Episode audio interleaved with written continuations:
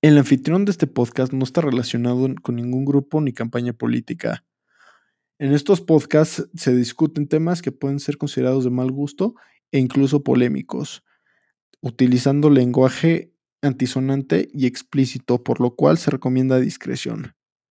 Además de esto, se pueden utilizar comentarios de humor considerado oscuro y, este, y utilizando este, comentarios cómicos que pueden ser de mal gusto para algunos. Se recomienda discreción y recuerden contactarnos en Instagram como che.monster y en Twitter como arroba che-monster. Disfruten y síganos escuchando en la cueva del oso, que este podcast es para ustedes y solo está ahí con el fin de entretenerlos. Este podcast también es traído a ustedes gracias a nuestros amigos en Strength Maniacs. Para los que no ubican, Strength Maniacs es un servicio de entrenamiento personalizado para atletas, lo cual te ayuda a desarrollar tu, tu máximo nivel y alcanzar todas tus metas de la mejor manera posible. Tienen entrenamientos para todo tipo de atletas sin importar tu deporte, para que sí logres alcanzar tu máximo potencial, ya sea explosividad, fuerza, resistencia o musculatura simplemente contáctelos en, Instagram como arroba strengthmaniacsx y reciban un buen entrenamiento y vuélvanse el atleta que quieren ser.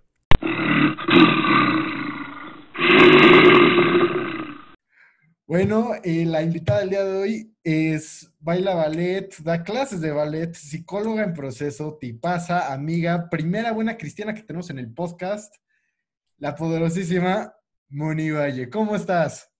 Muy bien, ¿y tú, chamo?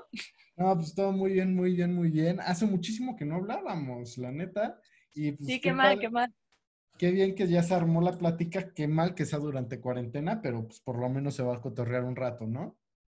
Bueno, pues durante cuarentena sobra el tiempo, ¿no? Entonces. Eh, te diré, te diré. O sea, la neta, he estado trabajando más que nunca. Ay, qué padre. No, porque no descanso tanto y además, o sea, la neta extraño, extraño mi vida pre-cuarentena demasiado. Yo también, definitivamente. Lo único. Recuérdame, ¿en qué trabajas? Eh, trabajo en mercadotecnia. Qué cool. ¿En alguna empresa? En una consultora de marketing, o sea, trabajamos con diferentes empresas de que si quieren lanzar una nueva campaña y así, y luego campaña, este, empresas que no son tan grandes como para tener su propia departamento de marketing, pues ahí les ayudamos nosotros. Ay, pues, padrísimo. Bueno, antes que nada, ¿cómo estás? ¿Cómo va la pues, cuarentena? Todo bien, todo bien. Intentando mantener la actitud positiva, ¿no? Sí, no, la neta, ahorita en épocas de coronavirus ya no, e, está muy difícil. O sea, no digo que no se pueda, pero está muy difícil, es un No, completamente de acuerdo. Y eh, cuesta, unos días cuesta más que otros. Sí, hay días que se despiertas con toda la actitud, dices, estoy haciendo esto por el bien de la humanidad, es mi momento de brillar, es el único momento en la historia en, el que puedo ayudar sin hacer nada. y, luego, y luego hay días que dices, no, ya déjenme salir, ¿no? Sí. Híjole, sí, completamente de acuerdo. Pero pues, mira, entre más ocupado te mantengas, más fácil mantener la actitud positiva, ¿no crees? Eso es muy cierto. O sea, de hecho, por, eso nació este podcast, de que durante la segunda semana ya estaba volviéndome loco y dije, ya llevaba más de un año queriendo hacer un podcast y dije, pues ya, va, ahora sí se arma. ¿Qué, lo, qué tengo que perder? Pues sí, la verdad me parece un proyecto súper padre, súper interesante. La verdad yo nunca lo haría. Soy cero creativa en, este, en ese sentido, entonces creo que me costaría mucho trabajo, pero se me hace algo increíble. Ahora tú como psicóloga o psiquiatra en proceso. Psicóloga. Psicóloga, perdón, perdón. Perdón, sé que es muy diferente. No, no quería ofender a nadie, por favor.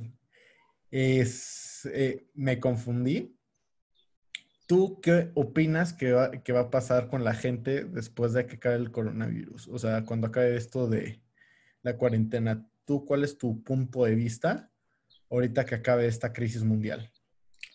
Pues justo es un tema que hemos tocado mucho en clases, este, porque las repercusiones que tiene psicológicamente está cañón, ¿no?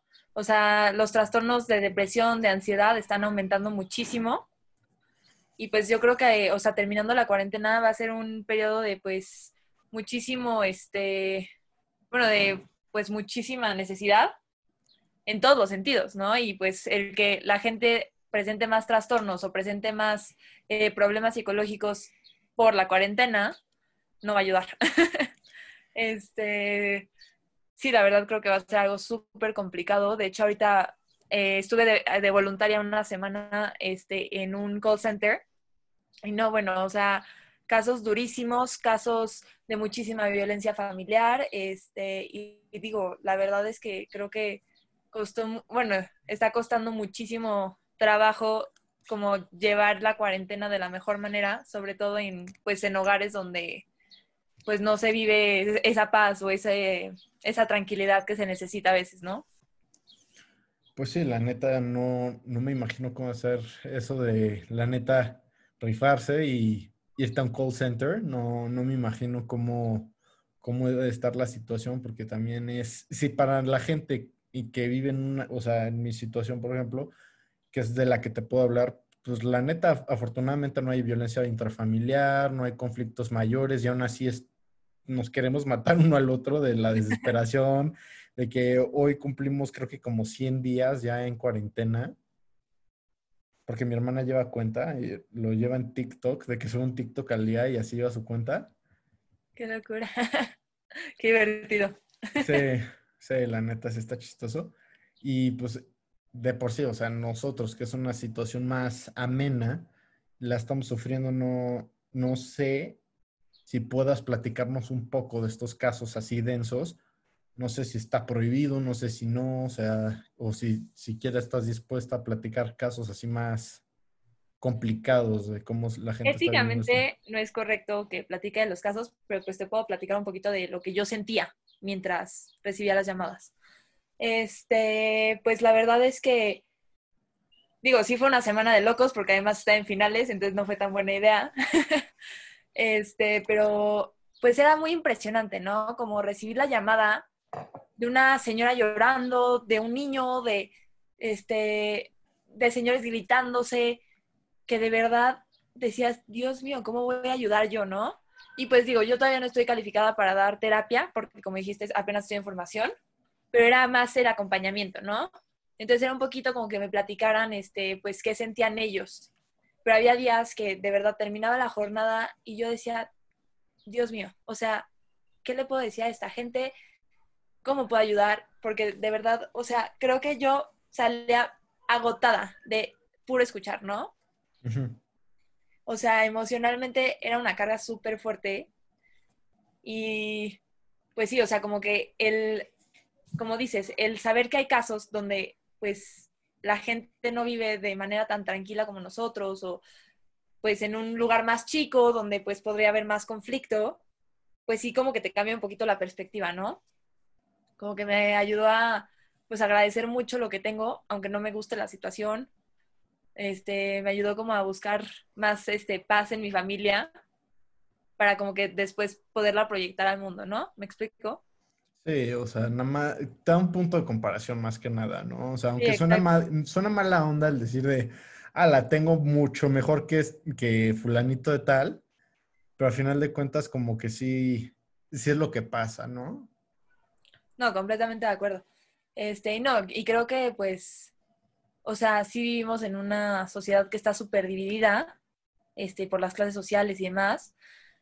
Y pues el que nosotros nos encontremos en una de las mejores, yo creo, este, pues ayuda mucho, ¿no? Porque luego este, me tocaba escuchar casos de, pues, señores que tenían un cuarto para 10 miembros de familia, ¿no? Que dices, o sea, ¿cómo conviven?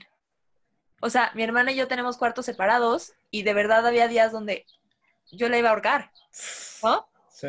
O sea, de verdad yo decía, qué impresión y qué fortaleza. Sí. O sea, dices, ok, eh, no, no lo justificas, pero lo comprendes. ¿eh? De, sí, yo también me, también me madrearía a mi sobrino, casi, casi. sí, literal. O sea, yo decía, qué impresión. O sea, de verdad me quedé impresionada porque si eran casos mucho más fuertes o casos de los que pues no estoy tan acostumbrada, porque es un call center de toda la República, ¿no? Entonces, sí, o sea, sí fue un punto de comparación como dices y sí me ayudó como a decir, a ver, hay que buscar, o sea, yo tengo que buscar la paz para después poderla transmitir a estas personas, ¿no? Sonó súper cristiano ese comentario. De, sacerdote a final de la misa de, ok, encuentren la paz interna y comuníquenla con el prójimo. Pues eso te pasa por invitarme, sabes que soy bien mocha. No pasa nada, o sea, la neta, ya he tenido amigos paganos, tuve un amigo, un amigo que es satánico en este podcast y la neta es, son puntos de comparación muy diferentes. El satanismo no es tan hardcore como crees, es bastante tranquilo, o sea, no es voy a irme a sacrificar cabras, es, de hecho, hasta eso es una, como una religión bastante amena, muy lógica, o sea, tiene valores cristianos, aunque suene estúpido. No, sí tiene sentido que tenga valores cristianos. La verdad es que el satanismo no sé mucho, entonces no te puedo dar así un punto de vista o de comparación, pero sí, o sea, sí me hace sentido el que tenga como ciertos principios o valores, como dices, cristianos.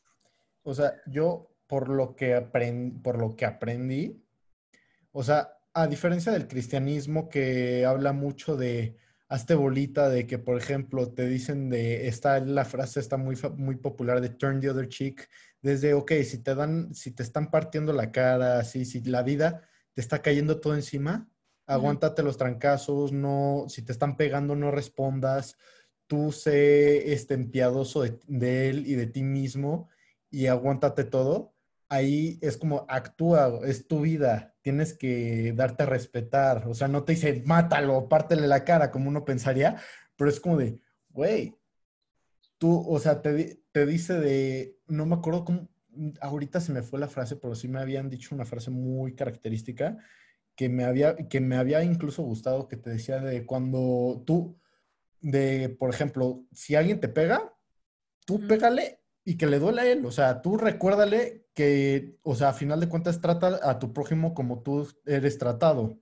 Y si tu prójimo te trata con odio, tú regresas, el, tú, debes de reaccionar, porque a final de cuentas es mucho más instintivo, a final de cuentas hasta un cierto punto. Obviamente no el agredir a alguien, no te dice agrede a la gente nada más porque, está, porque estén ahí, pero más que nada te dice, güey, date a respetar. Ok. Está muy raro, pero pues ahí, ahí va, o sea, en vez de decir de, ok, espera, sufre en esta vida, y espera, porque seamos sinceros, los valores más típicos de la iglesia es como, sufren esta vida y en la próxima te ver chido. Entonces es como de, güey, arma una buena vida desde ahorita y síguela por siempre. O sea, en esta, en la que sigue, en la que sigue, en la que sigue. ok, suena un poco curioso. Nunca lo había considerado. Algún día tendré que, que armar podcast contigo y este satánico quiero ver, me, estaría divertido el debate, así, bueno, no el debate, más bien una conversación, porque no es como que uno diga que es mejor que el otro. Ok. Pero, o sea, la neta sí está, sí está muy denso este, e, esta cosa, pero... Pues tú dime y lo armamos. Ah, claro. No, oye, para los escuchas, fue todo un problema convencer a Moni de que se, de que se animara, porque hubo, primero, habíamos, hace un año, había, había dicho que, me, que iba a conseguir que una de sus compañeras o compañeros me psicoanalizara para, una, para un proyecto, pero se ofreció. A la mera hora dijo, no, no puedo, nunca les mandó nada, no nada. Y, y, me, y, me, y me quedó mal, que ese fue el último día que te vi, que fue una vez que fuimos de karaoke. Se me había olvidado ese día. No puedes confiar en mi memoria. Mi memoria no sirve. Estaba pedísima. No, no, no, no. Es, es broma, es broma, es broma. Moni es buena cristiana y no bebe. Sabe que, que, que el alcohol es la sangre del diablo. Ok, no creemos eso, pero... y tampoco es esa la razón por la que tomo. Digo, por la que no tomo. Ya nos exhibiste, ¿no? No, no, no, o sea, lo estoy diciendo de broma, o sea, sé que, sé que tú no bebes por otras razones, sé que el cristianismo no dice eso, o sea, al final mis dos abuelas er, son, fueron maestras de catecismo en su momento, así que sí les ¿Y a ti qué te pasó?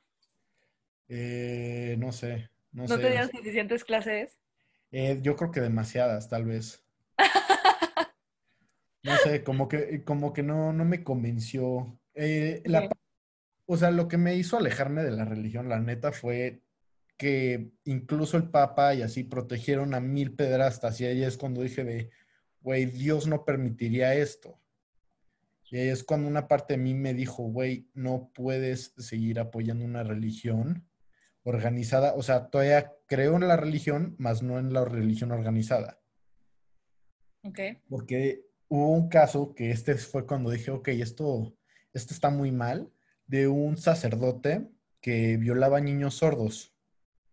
Porque no gritaban, porque los sordos no, por instinto no gritan, no sé.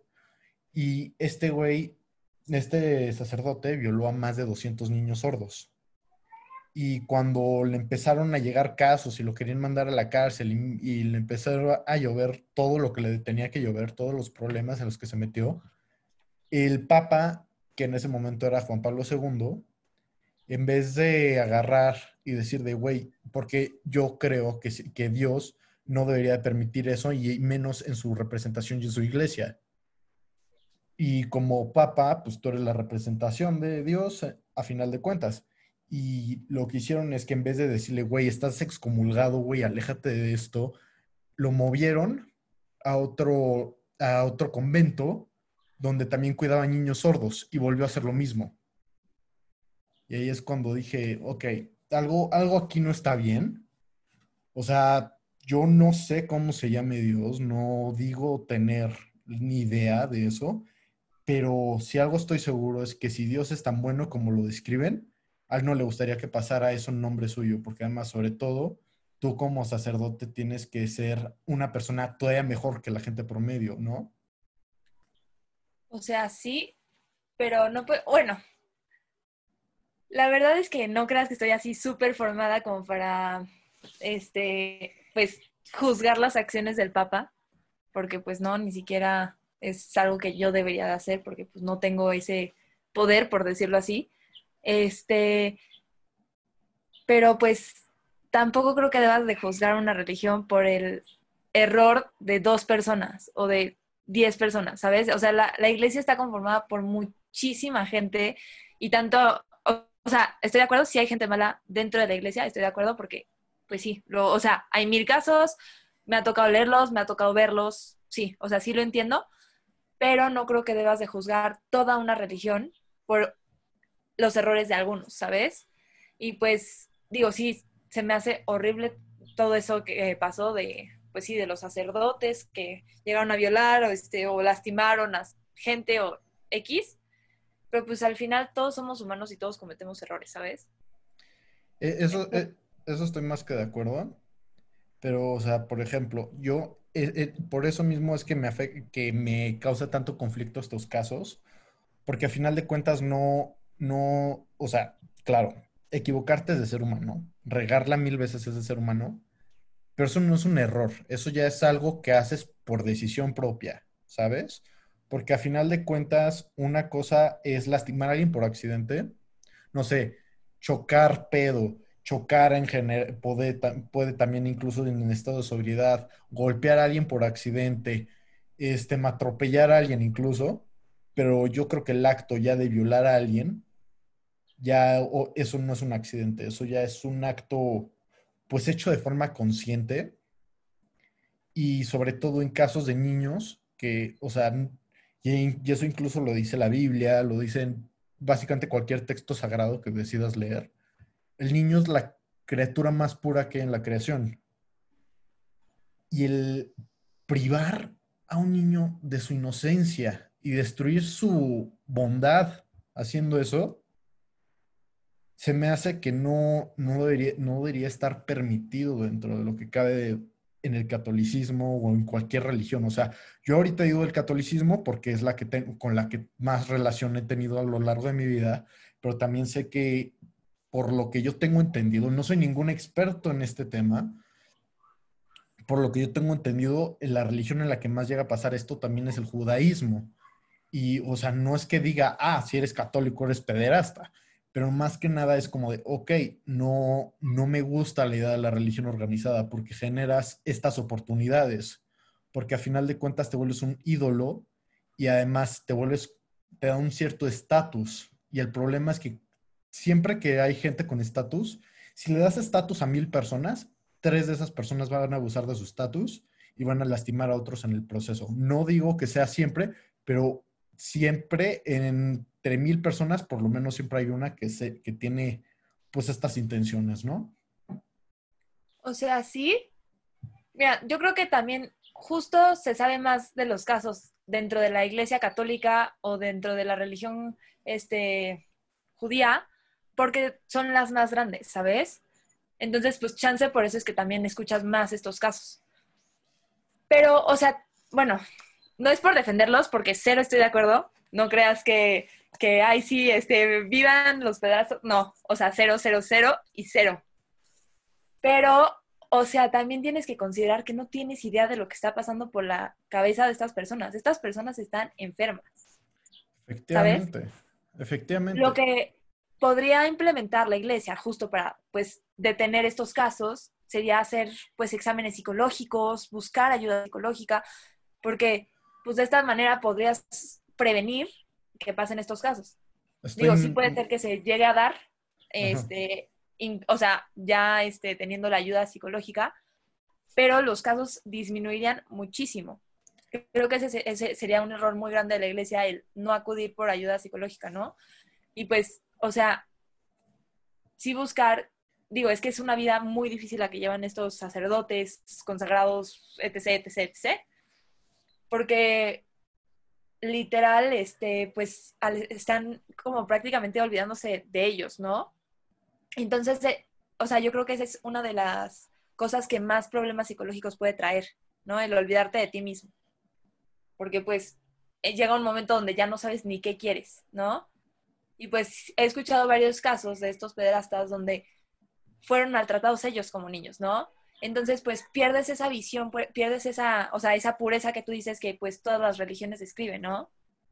O sea, literal te empiezas a dejar llevar por toda una idea, pues, equivocada. Y pues, sí.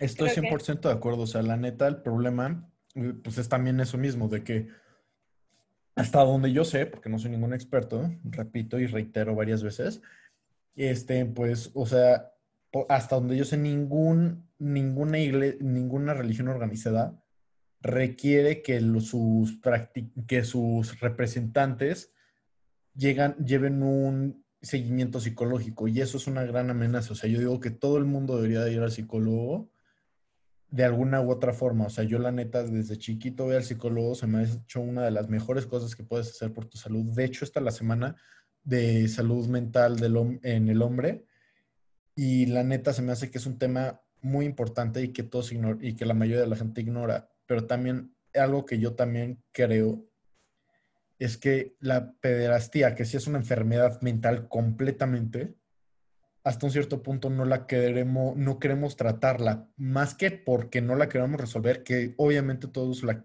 todos quieren resolver este problema, es porque no sabes qué hacer, porque, o sea, si yo te digo, no, es que voy a terapia porque quiero, porque quiero golpear gente o, luego me, enojo y me robo cosas en el Oxxo.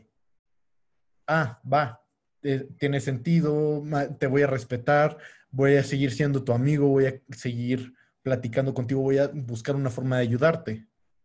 Pero si alguien te dice de, no, es que me gustan los niños de 8 años, te vas a alejar por completo. O sea, a final de cuentas, buscas eliminar tu relación por completo. O sea, yo no creo que nadie esté dispuesto a pues convivir con alguien sabiendo que tiene estas tendencias. Y a final de cuentas, si es efectivamente es una enfermedad mental por completo, y no creo que se debería justificar de ninguna manera, porque ya no sé si has visto que estos güeyes ya están buscando legitimidad a la hora de que, por ejemplo, van a los desfiles de eh, la comunidad LGBT y le están poniendo ellos también como sus letras, no me acuerdo cuáles son, pero también de que, ah, es que nosotros también, esto es una forma de vivir, no le hacemos daño a nadie. Y es como, güey, tiene, es un niño, o sea, no es, eso no es amor, eso es abuso. No, completamente de acuerdo. O sea, sí, sí creo que tienes un punto en esa, o sea, en esa parte que dices que pues como que es un problema que se busca ocultar, como que nadie quiere saber de él, pero un, este, un, ¿cómo se llama? Un profesionista de, pues, de cualquier área de salud mental, este, debe, bueno, que esté capacitado claramente, debe de ayudar sin importar el caso, ¿no? Digo, sí hay personas que están mejor calificadas que otras, y, pero, o sea, es que la idea en la que se basa la psicología es como ayudar sin tener ningún prejuicio, sin, este, pues sí, o sea, literal es salir de mí para ir al otro, ¿no? Este, entonces, como que, bueno, la gente que se aleja de estos casos creo que cometen un gran error porque no estarían viviendo realmente, pues, para lo que se formaron. Este, pero, bueno, pues sí, como dices, pasa. Pero pues literal hay que, bueno, siento que también esto está relacionado con muchísimo con que no todos consideran la salud mental importante, ¿no? O sea, entonces hay mil, o sea, me he enterado de mil gente que dice, o sea, que está deprimida y, ay, no, es que yo estoy bien porque yo no voy a ir con un psicólogo porque eso es para locos, ¿no? Sí. O sea, estoy seguro que a ti te ha tocado que alguien te haya dicho, ay, no, qué loco que vas al psicólogo. Sí. O sea, porque es algo muy común. Sobre todo en, en generaciones, pues, de nuestros papás o de nuestros abuelos, el, escuchar el, como un psicólogo es de locos, ¿no? Entonces, creo que pues en nuestra, bueno, a partir de nuestra generación como que se está normalizando más el ir a un psicólogo y creo que esto va a ayudar muchísimo a detener estos casos y a como que detener un poquito, a, bueno, pues sí, a todas estas personas que pues no están bien mentalmente y que se les da mucho poder, ¿no? Porque si te das cuenta, pues también en los gobiernos hay. También hay este, en, o sea, fíjate sobre todo en cargos de poder, en, en líderes de empresas, en cosas así, porque pues ahí es donde más, bueno, donde también se da muchísimo, ¿no? Casos de esta gente que está tan, este, ¿cómo se llama? Tan loco por el poder que tiene, que pues literal, este, pues les da igual como el considerar este, a las otras personas, a las personas que lo rodean.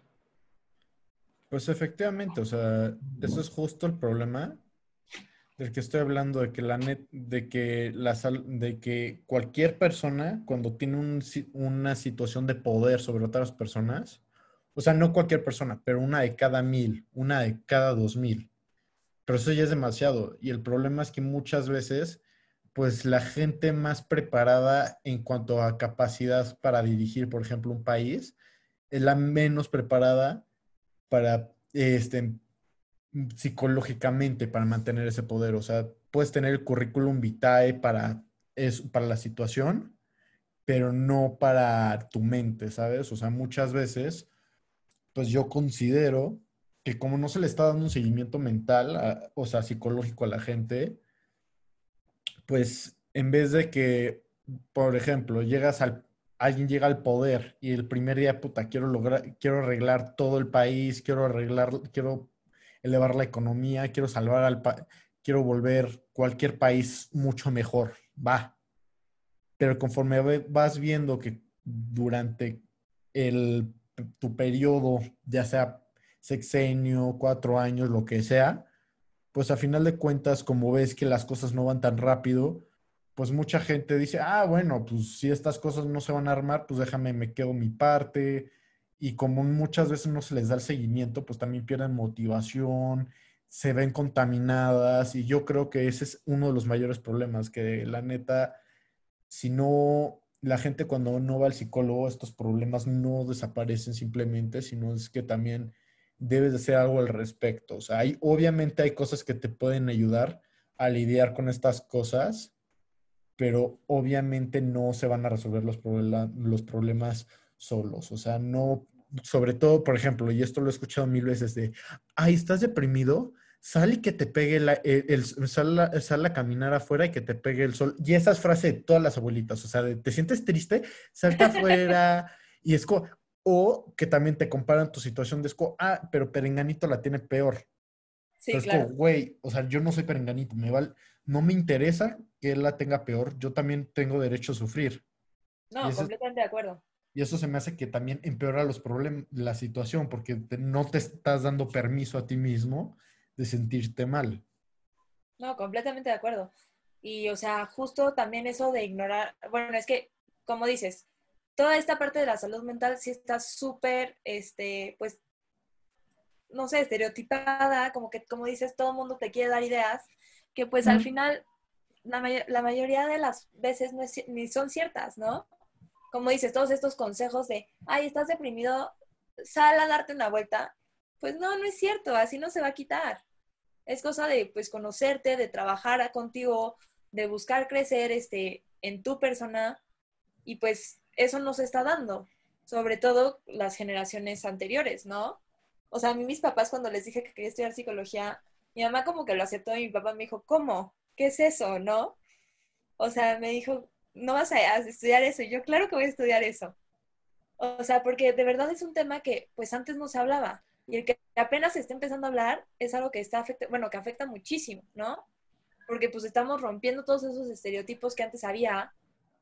Y, o sea, como dices, esas comparaciones que luego hace la gente no están ayudando, ¿no? Pero porque nadie sabe cómo voltearse a ver a sí mismo, nadie tiene esa capacidad de insight, como le llamamos nosotros, de cómo conocerte, de saber qué te gusta, de saber qué no te gusta, de saber cómo tú puedes crecer, de saber este, cuál es la forma en la que tú te puedes enfrentar al mundo, ¿no? Porque todos percibimos de manera distinta, todos entendemos las cosas de forma súper diferente y pues muchas veces estás juzgando por tu percepción, no por la percepción de alguien más, ¿no? Entonces, o sea, sí hay que detener cañón esos comentarios de, ay, sal y date una vuelta, o ay, Perenganito la tiene peor, o, o sea, porque hay miles, ¿no? Y también como que dejar de normalizar esto de, ay, me quiero matar, o ay, eso de, híjole, me voy a suicidar por la cantidad de tarea, porque eso también es un súper problema de hoy en día, ¿no? O sea, lo estamos normalizando tanto que literal llega un momento en donde pues las personas ya, o sea, ni le dan importancia, ¿no?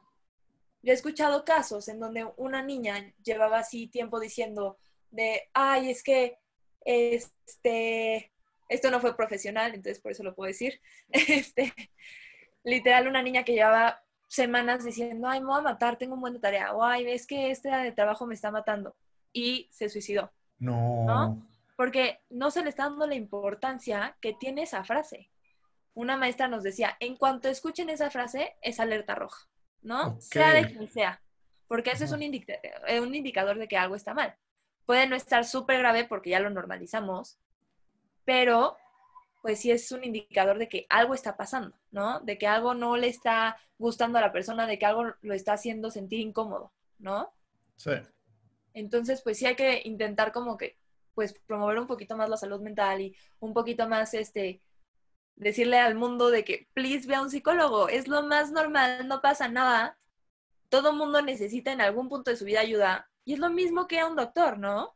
Sí exacto, exacto. O sea, si te duele, si te duele tu pie, vas al doctor, güey. No sé por qué, si te sientes mal emocionalmente, es como, ¿sabes qué? La respuesta está en el fondo de esta botella de tequila y, después de tres series de Netflix y 18, y 18 litros de helado. O sea, y lo peor es que está también eso normalizado, de que, y esto ya lo hablé, de hecho, en mi último podcast, que hablamos de que muchas veces hasta normalizamos el alcoholismo en ese aspecto de que es como, ok, me siento triste, voy a lidiar con eso con el alcohol y buscas eh, trabajar tus problemas con, otra, con sustancias que te, que te inhiban de la situación. No trabajas el problema como tal, no dices, ah, estoy triste, bueno, ¿qué, ¿por qué estoy triste? Ah, bueno, me pasó esto, ok, ¿qué puedo hacer al respecto? Pero es como, no, pues, de, por ejemplo, un caso muy común, que todo el mundo hemos conocido mil personas a los que les pasa eso. No, pues me cortó mi novia, eh, me mandaron a la fregada. ¿Qué, qué lo, ¿Cuál es el siguiente paso? Ah, bueno, poner José José y ponerme tres días de peda. Sí, no, fatal. Fatal, fatal.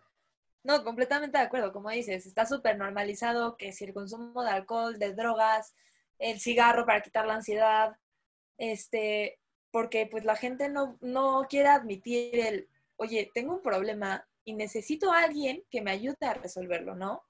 O sea, la gente literal cree que las soluciones las va a encontrar en su alrededor. Sobre todo, pues en estas sustancias que te quitan un poquito la conciencia, ¿no?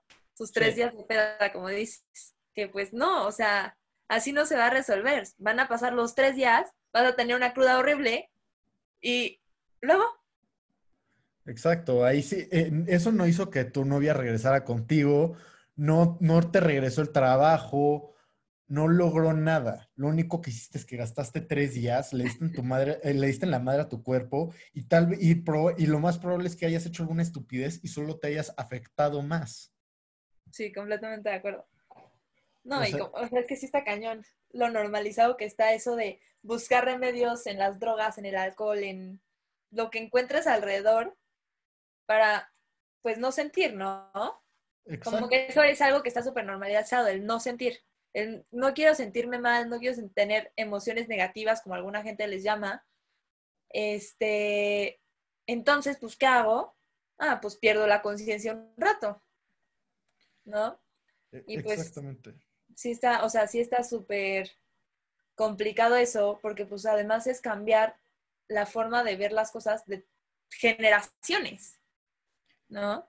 Exacto, o sea, ahorita hay muchísimos estigmas, hay muchísimas percepciones ya hechas y lo que está súper triste es que también es mucho más normalizado el buscar dejar de sentir, al, el buscar dejar de sentir que el buscar sentir más, o sea, es mucho más aceptado el no, güey, me mandaron a la chingada, voy a ponerme tres días de peda, como ya es el ejemplo de- del podcast de hoy al parecer, que, que la idea de, ok, bueno, la regué, este, me pasó esto, esto, esto, voy a meditar. O sea, la gente, yo, por ejemplo, yo en mi caso personal medito dos horas al día y cuando, y la mayoría de la gente cuando, cuando escucha eso es como, güey, ¿por qué fregados lo haces? Y es como, güey, porque quiero estar conmigo mismo, quiero buscar la paz interna, quiero entenderme a mí mismo. Y el problema es que es mucho más fácil decir de, ok, no me entiendo, me voy, voy a destruir mi estado de conciencia que el, que el decir, ok, voy a buscar entender mi estado de conciencia, voy a dejar de buscar estímulos externos para entenderme a mí mismo, ¿no? Lo mismo pasa cuando vas con un psicólogo, que en vez de estar de, no, pues voy a ver memes para quitarme lo triste o lo aburrido, estoy buscando trabajar en mí mismo y buscar entender mis emociones, ¿no? Sí, cañón. Eh, o sea, literal ir con un psicólogo simplemente es buscar conseguir unas herramientas que te ayuden como a superar un poquito, pues esos sentimientos que no quieres tener o, este, o ayudarte a, pues como dices, estar contigo mismo, ¿no? Porque muchas veces no es tan fácil como parece, ¿no? Creo que esto sobre todo es un tema que le ha pasado a mucha gente ahorita en la cuarentena, que dicen, es que no sé estar conmigo, ¿no? Y qué difícil, qué difícil el no sé estar conmigo. Qué padre que medites dos horas, la verdad yo no lo hago tanto. este, digo, claro que busco momentos de reflexión y de meditación, pero tampoco es así como que tengo un horario establecido. Este, pero sí, o sea, está cañón como la gente neta busca perder la conciencia para decir, no, no quiero estar conmigo, me caigo mal, o "Ugh, estar conmigo me hace sobrepensar, entonces zafo, ¿sabes? Este, entonces, pues también la idea es que todos aprendamos un poquito a usar herramientas para entender cómo nos sentimos, para saber cómo trabajarlas, para este, pues superar un poquito esos momentos de, pues de desesperanza, de estrés, de, bueno, de lo que quieras, ¿no? También hay veces que estás tan feliz que no sabes ni cómo actuar. Exactamente, o sea, la neta, es- el problema es que no sabemos, no tenemos muchas veces la paciencia para entender nuestras emociones. Y eso la neta yo creo que también puede ser igual o peor que el simplemente no, no lidiar con ellas, por- porque, o sea, la gente que, eh, por ejemplo, entra en luto y en vez de, pues, trabajar su luto, agarra y se vuelve un workaholic 24/7, o por ejemplo, este, yo soy súper fan de la filosofía estoica, de que hay que buscar, pues, eh, lo mejor de uno mismo, alejarse de todo lo que llega a ser tóxico, de alejarse de todas las sustancias que te pueden lastimar. O sea, yo, la neta, la única sustancia a la que me considero adicto y ni siquiera es la cafeína, que cuando me echo un día sin café no lo sufro. O sea, no, no es no, es que necesito mi café y que la fregada y que me empieza a rascar. No, o sea, la neta, pues sí, en un día promedio creo que sí consumo más cafeína de lo que una persona promedio. No siento la necesidad de consumirlo cuando no lo estoy consumiendo. Nada más siento que es como una buena forma de pasar el día, de cómo, de llenarte de energía. Tiene muchos nutrientes, se me hace un excelente suplemento para la vida en general. Pero, por ejemplo, o sea, la gente que y esto es un caso de un profesor mío, no voy a decir nombres por respetar la identidad de otras personas, porque además sé que escucha este podcast. Saludos. Y este, me acuerdo que durante, cuando empezó este programa online para la universidad, pues me comentó que él estaba bebiendo a diario, de que por lo menos una copa, un trago, una cerveza así al día, para pues poder lidiar con esta situación. Y yo digo, güey, o sea, no se lo dije, pero pensé de, prof, eso es lo último que deberías de hacer, porque al final de cuentas estás generando un mal hábito, porque ya llevábamos más de un mes en cuarentena y dicen que cuando llevas haciendo un, para crear un hábito son 15 días o 21. Hay, hay, diferentes teorías. Yo la neta no sé cuál creer. Yo lo hago por 21 días porque 21 es más que 15, así que con eso ya te aseguraste de, que, de hacer el hábito. Así que con eso ya tienes asegurado hacer un hábito. Ya llevas mes y medio bebiendo a diario. ¿Qué onda contigo? O sea, no, lo no se lo dije por respeto, pero sí lo piensas y es como, ok, incluso nosotros mismos buscamos alejarnos de, nuestro, de nuestras ideas y de, y de convivir con nosotros mismos, de que, por ejemplo, y esto yo creo que a todos nos ha pasado, yo creo que es mucho más fácil relacionarlo al alcohol o al cigarro o así, que la gente que sale a fumar tantito y es como, ah, qué rico cigarro. Yo la neta no fumo, pero pues, es lo que me cuentan. Yo sí bebo de vez en cuando, muy de vez en cuando, una vez cada dos meses, por ejemplo, y nada más es una copa, un, trago, lo que sea. Y el, y el perderte en tu bebida también es como un placer y es una forma de alejarte de ti mismo, que es como ver, por ejemplo, supongamos que con un café de no, pues qué bonito se ve cuando le pega las luces desde acá, huele delicioso y te estás alejando de convivir contigo mismo, te estás distrayendo con una sustancia. O sea, es, por ejemplo, agarrar una pluma y decir, ah, qué bonito es, se ve muy bonita, cuando la luz le pega acá se ve padrísima, pero es todo el distraerte, el buscar alejarte de ti mismo, ¿no? Sí, no, cañón. Y, o sea, es lo más normal, ¿no? O sea, no querer estar contigo un rato es lo más normal y se vale. ¿no? Porque pues tampoco se trata de que todo el día estés metido dentro de ti y pues ya no sepas del mundo por andar pensando, pensando, pensando. Pues no. Sí, o sea... Es lo más normal el buscar un ratito para ti, un ratito donde te pones la música todo y literal piensas en la canción para no pensar en ti. Se vale, ¿no? Sí. Y como dices, creo que es algo que a todo mundo le pasa. La idea es justo no dejarte llevar pues por sustancias que pues te puedan provocar una adicción o que te puedan este, provocar daño a ti mismo este, para, pues sí, porque esto también va a traer muchísimos problemas, ¿no? Sí. Como en el caso de tu profesor, digo, ojalá todo esté bien ahora. Sí. porque pues, no fue el único, ¿no? Creo que muchísima gente le sucedió igual. O sea, todo, hubo un periodo donde todo el mundo empezó a tomar mucho. Luego, o sea, a mí me pasaba, no sé si a ti, que te metías a Instagram y mil historias de gente tomando, Ah, Amigas me mandaban selfies así de que no manches la cruda. ¿Qué dice? O sea, es miércoles y se supone que tenemos examen, ¿ya sabes?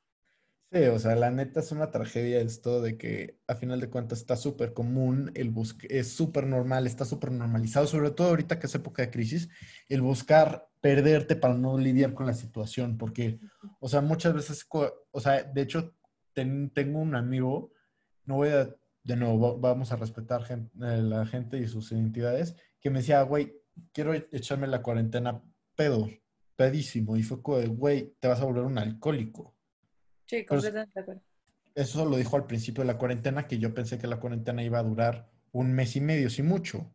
Estoy, estoy más que equivocado. Lo siento, humanidad. Ya, llevo, ya llevamos más del doble. Bueno, llevamos el, sí, más del doble la neta me siento un estúpido haber pensado eso, pero bueno, a final de cuentas eh, eh, sí, es muy, era muy fácil el decir de, bueno, güey, no, me, no voy a sufrir esto si no estoy sobrio. Creo que se echó como tres semanas. afortunadamente, o sea, nada más tuvo una cruda impresionante. Me acuerdo que le hablé ese día y me dijo que, que, me, me, aventó la frase de alerta roja de, güey, esta cruda está horrible, quiero morir. Pero yo creo que en una situación de tan extrema de que te lastimaste el hígado por 30 días, yo creo que sí se perdona el que diga esa frase. Yo creo que en tu caso sí le tienes que, sí tienes que decir, no, güey, no digas eso, sí. Pero yo creo que como cualquier amigo con sentido del humor bastante oscuro, y es, si es un, ok, te la volaste. Sí, no. Híjole, pobre tu amigo. Espero que ya no tenga cruda. Este, sí, pero pues sí, muchísima gente literal hizo eso de, ay, no quiero saber de mí o de qué flojera convivir con mi familia, mejor me pongo hasta atrás, ya sabes. Sí. O sea, porque sí pasó y pues como ya hablamos, hay familias que no están, que no son tan privilegiadas como nosotros, ¿no? O sea, en mi familia igual tampoco se ha dado ningún caso de violencia intrafamiliar o de cualquier cosa así, pero, o sea, sí nos cuesta convivir, ¿no? Entonces, imagínate convivir en un lugar donde, además de que es convivencia forzosa, hay de por medio sustancias, o hay de por medio violencia, o hay de por medio, pues cualquier cosa dañina, sí está cañón, ¿no? Exacto, y la neta, e, esa situación no, no sé ni qué pensar. Ahora, tú como psicóloga, quiero hacerte esta pregunta en particular a ti. Ok.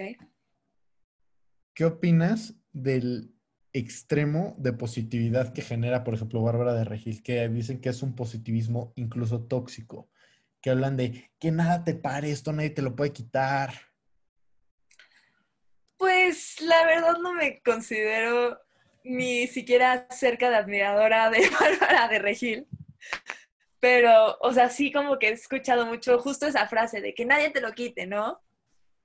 Este, pues mira, yo creo que ella, esa es su forma de enfrentar la cuarentena. Creo que es una forma de, pues mira, hasta podría ser como su sustancia, por decirlo así, para quitarse ese sentimiento negativo. Y pues también tienes que recordar que no lo que presenta en las redes significa que eso es lo que está viviendo, ¿no? Este, porque pues sí, en su rutina, pues la neta es que la mayoría de la gente cuando está haciendo ejercicio se siente muy bien, ¿no? Digo, me imagino que a ti te ha pasado con el Muay Thai o así. Confirmo. O sea, porque, porque de verdad a mí me ha pasado con el baile que neta estoy bailando y digo, wow, o sea, estoy feliz, ¿no? De que nunca me había sentido así feliz. Y pues también, o sea, como que en sus rutinas como que lo entiendo, ¿no? Y luego en sus TikToks o cosas así que luego he visto que sube, pues como que sí es como, ay, qué padre, qué divertido, ¿no? Pero la verdad no creo que esa positividad le esté viviendo ella en su casa todo el día, todo el tiempo, porque una persona al día pasa por miles de emociones, ¿no? Sí. Este, digo, también dependerá de, pues, la gente que la vea, de cómo lo perciba, este, esa positividad, ¿no? Exactamente. Este, porque, pues, chance hay gente que se lo va a tomar súper en serio y va a ser así, que, que nadie me lo quite, que nadie me lo quite, que nadie me lo quite, que se va a querer meter esa idea por donde le entre, este, el sonreír, sonreír, sonreír, o el estar bien, estar bien, estar bien. Pero al final, esa, como dices, esa positividad tóxica va a acabar con ellos. Porque no puedes solamente quedarte en las, en las, eh, bueno, en las emociones positivas, por decirlo así, ¿no? No puedes estar metido y clavado en estoy feliz, estoy bien, estoy este, súper alegre todo el día, todo el tiempo, ¿sabes? Porque, pues no, o sea, así no es la vida. En la vida te vas a encontrar con muchísimos sub y bajas, ¿no? Muchísimos momentos de tristeza, muchísimos momentos de alegría, muchísimos momentos de conflicto, muchísimos momentos de estrés, muchísimos momentos de emoción, ya sabes. Sí. Y pues, si no aprendes a lidiar este, con todas, con las diferentes emociones que hay, pues va a ser un desmadre. o sea, ahora sí no hay otra palabra.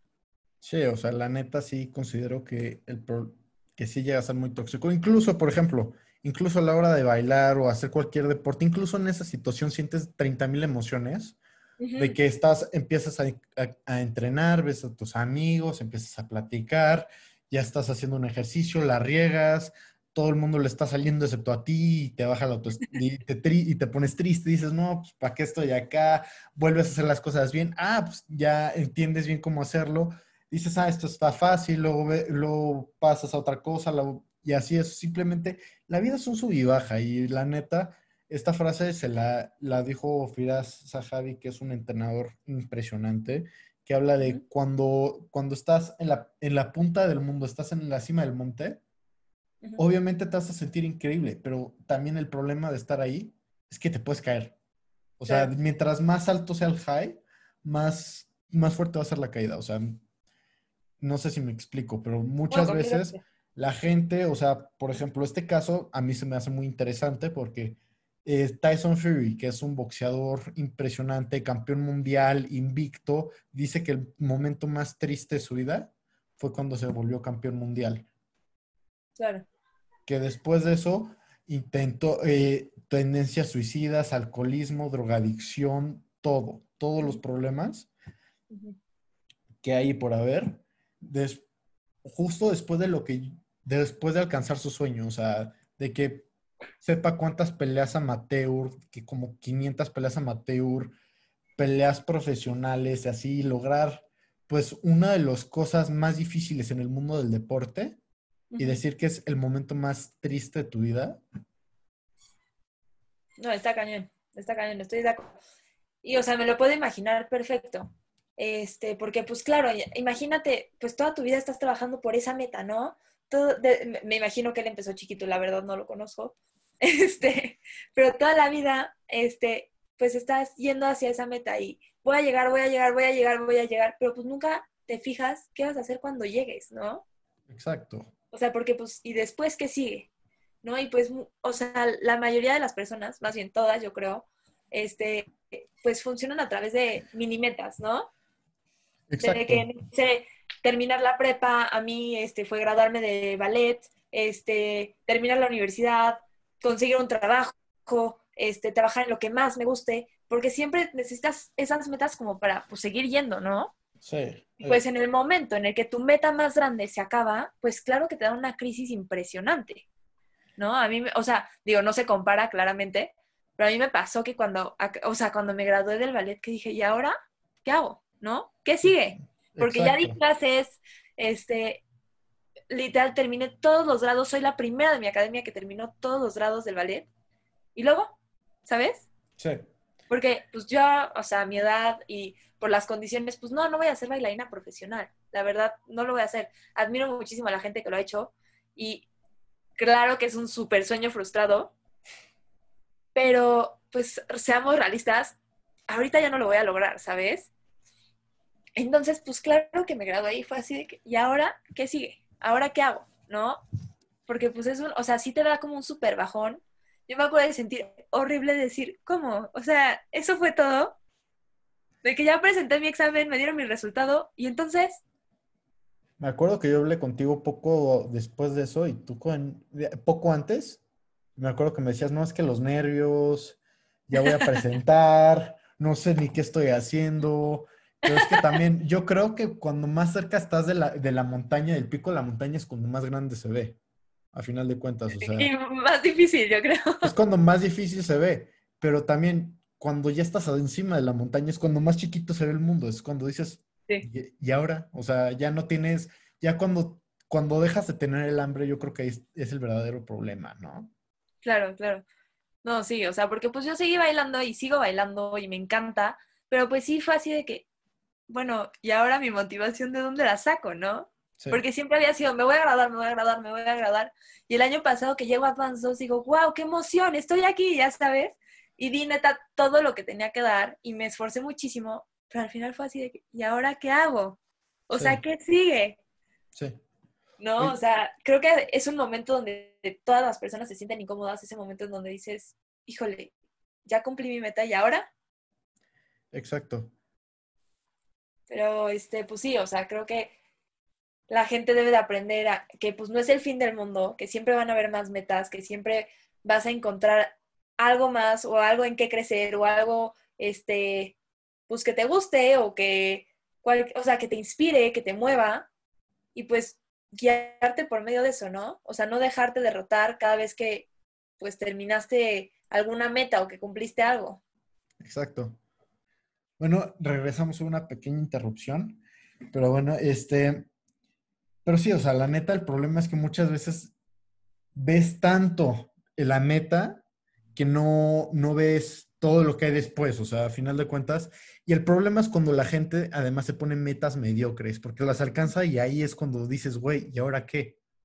O sea, la gente, o sea, una cosa es querer ser como Tyson Fury, que es ser campeón mundial de box a nivel mundial, peso completo, que es como la cosa más grande que hay, en mi opinión, que es, puta, Mohamed Ali, Mike Tyson, nombres que todo el mundo vi, nombres extremadamente grandes y así, lo alcanzas y si incluso alcanzando una cosa tan grande te deprimes, ahora imagínate que tu meta sea, no sé, que tu meta así de toda la vida sea aprender a andar en bici. No, no echarte una carrera, saber andar en bici, poder pasar una cuadra en bici. Pues mira, dependerá de la persona, porque pues sí, o sea, si en alguna situación, pues maybe sí te va a deprimir cañón el, esa, esa meta mediocre, como dices, pero que sí con esa meta mediocre te ayuda a levantarte todas las mañanas, ¿sabes? Sí. Porque como, como te había dicho, todas las personas perciben de manera diferente y todas las personas entienden de manera diferente, pero literal, o sea, la idea es que sea, o sea, si esa, si esa meta es tu meta, hacerlo de la mejor manera que puedas, ¿no? Y pues ya en cuanto la cumplas, pues buscarte otra, ¿no? Sí, e, eso Yo creo que es más difícil cuando no es una meta mediocre. O sea, cuando es una meta que neta dices, voy a ser la mejor bailarina del mundo, creo que ahí está más difícil, porque después de todo el trabajo que hiciste, llegas y dices, ¿y ahora qué? Creo que te decepciona un poquito más, ¿no? Eso sí, eso me imagino que sí ha de ser mucho más, mucho más pesado la caída. A final de cuentas, pues lo que te digo, cuando, cuando estás hasta arriba del mundo es como, ok, ¿y ahora? Ahora, hablando del baile, ¿qué te, o sea, cuáles son los criterios para avanzar? O sea, ¿qué criterios son los que uno llevaría para decir, no, pues es la mejor bailarina de ballet en el mundo? Porque a final de cuentas es arte y en teoría el arte es subjetivo, ¿no? O sea, ¿cómo manejas un ranking? sí, o sea, es que como dices, es algo súper complicado justo porque es arte, ¿no? Porque pues algo que a mí me va a parecer bellísimo, tú vas a verlo y vas a decir, Dios mío, ¿qué está haciendo? ¿No? Es algo súper subjetivo y creo que es algo que pues está muy difícil de determinar. Y no es como que haya unos criterios como tal justo porque es arte, ¿no? Pero pues la idea es que sea, yo creo que para mí la mejor bailarina del mundo sería la que pueda realmente con su cuerpo demostrarte o sentir, o sea, que te haga sentir algo, ¿no? Ok. Lo que sea, o sea, lo que sea, pero que te haga sentir algo, que sientas su pasión, que sientas la tristeza del baile, que sientas su desesperación. A mí me pasó que fui, fui a la ópera de París el, el verano pasado y pues la verdad es que yo emocionadísima porque pues, o sea, era la ópera de París, ¿no? Ajá. Y pues toda la vida, este, literal, siempre había sido como un sueño mío, ¿no? El ver ese teatro porque pues es impresionante, ¿no? Este, y pues llegar a ver ahí a las bailarinas y pues no sabía ni qué esperar. Me acuerdo que así llegué, hasta, o sea, sorprendidísima al teatro, pues por el tamaño y demás. Pero una vez que me siento a la función, yo creo que estaba más nerviosa porque no me fuera a gustar, ¿no? El, híjole, realmente va a ser lo que esperé. Y en el momento en el que me acuerdo perfecto, era una solista, la verdad no me acuerdo ahorita de su nombre, era un nombre muy complicado. Este... ¿De seguro en ruso? Es que son famosos por tener buen ballet ahí, nada más digo. Pero no, de verdad, o sea, que yo decía, qué bruto. O sea, de verdad, la tipa saltaba, daba vueltas impresionantes, pero creo que lo que más me gustó fue que realmente pude entender este, pues que era sentir algo por el baile, ¿no? O sea, literal, fue así de que la empecé a ver bailar y te, o sea, sentía su emoción pero como, o sea, eran pedacitos, eran fragmentos de ballets, ¿no? Ajá. Entonces, este, literal, empezó a bailar primero súper alegre, pero después le pasó una tragedia en la vida. Entonces, literal, iba sintiendo la emoción con ella, ¿no? Y pues, obvio, sin hablar, ¿no? Entonces, era aún más impactante eso. Este, pero pues sí, hay, digo, también hay mil lineamientos que sí técnicos, que sí, este, de estilo, que sí de figura, Pero, y ya eso pues dependerá pues más de los profesionales este, de baile, pero para mí la mejor bailarina sería la que me pueda transmitir algo, ¿no? Sí, es que yo no sé en el, en el mundo del ballet ni en el baile en general, pero no sé si luego pasa que en, en ese mundo, pero luego incluso en el mundo del box, que, que es algo que yo sí entiendo más, que no necesariamente es lo que la técnica dicta, pero lo que más que llega a funcionarle mejor a una persona en específico o que no es lo más estético, pero funciona y logras tu cometido. No sé que, si eso llega a pasar de que, por ejemplo, este es un, un ejemplo que es medio fácil de entender. Deontay Wilder, otro peleador increíble, un monstruo, que lo ves como pelea y pelea horrible, o sea, desde un punto técnico lo ves y dices, este güey parece un amateur, pero es, tan buen, es tan bueno moviéndose tan mal que no queda a todos. O Vasily Lomachenko, que es un ucraniano increíble, que se para al revés. O sea, él se para con la mano derecha enfrente, que eso es lo que haría un zurdo, pero él es diestro y no es lo que la, no es lo que la técnica sugiere, pero es lo que le, funciona. No sé si hay algo similar ahí. Sí, cañón. Cañón, cañón. O sea, como que, sobre todo ahorita creo que hemos llegado a un punto donde no importa tanto lo técnico, sino como lo expresivo, ¿no? Había una maestra en mi academia que se enojaba, pero de verdad se enojaba si no te veía transmitir algo. Entonces era un estrés porque de verdad todas las clases tenías que transmitir algo, ¿no? O sea, entonces ella decía, no, hubo veces que a mí me paró y me dijo, ¿sabes qué? No, alto. ¿Por qué? O sea, de que de verdad yo sentía que estaba bailando precioso. Me decía, no, alto. ¿Pero por qué? No, no lo estás sintiendo. Y si no lo sientes, el público no lo siente, lo siento. Y yo, Dios mío, ¿y ahora qué hago para sentirlo, no? Mm. O sea, como dices, aunque no, tipo, yo nunca he sido la más perfecta con la técnica, pues no. Pero este, ella me decía, en el momento en el que tú lo sientes, cambia el baile, ¿no? Sin importar este, la, la parte técnica. Ok.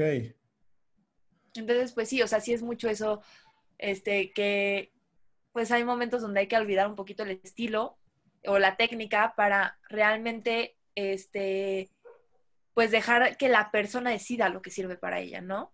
Sí. O sea, entonces sí estás diciendo que hasta eso sí hay un punto en el que el estilo personal llega a vencer la técnica tradicional. Sí. ¿Sí? Definitivamente. Y más ahorita que hay ballets contemporáneos, no sé si te ha tocado ver algo de eso.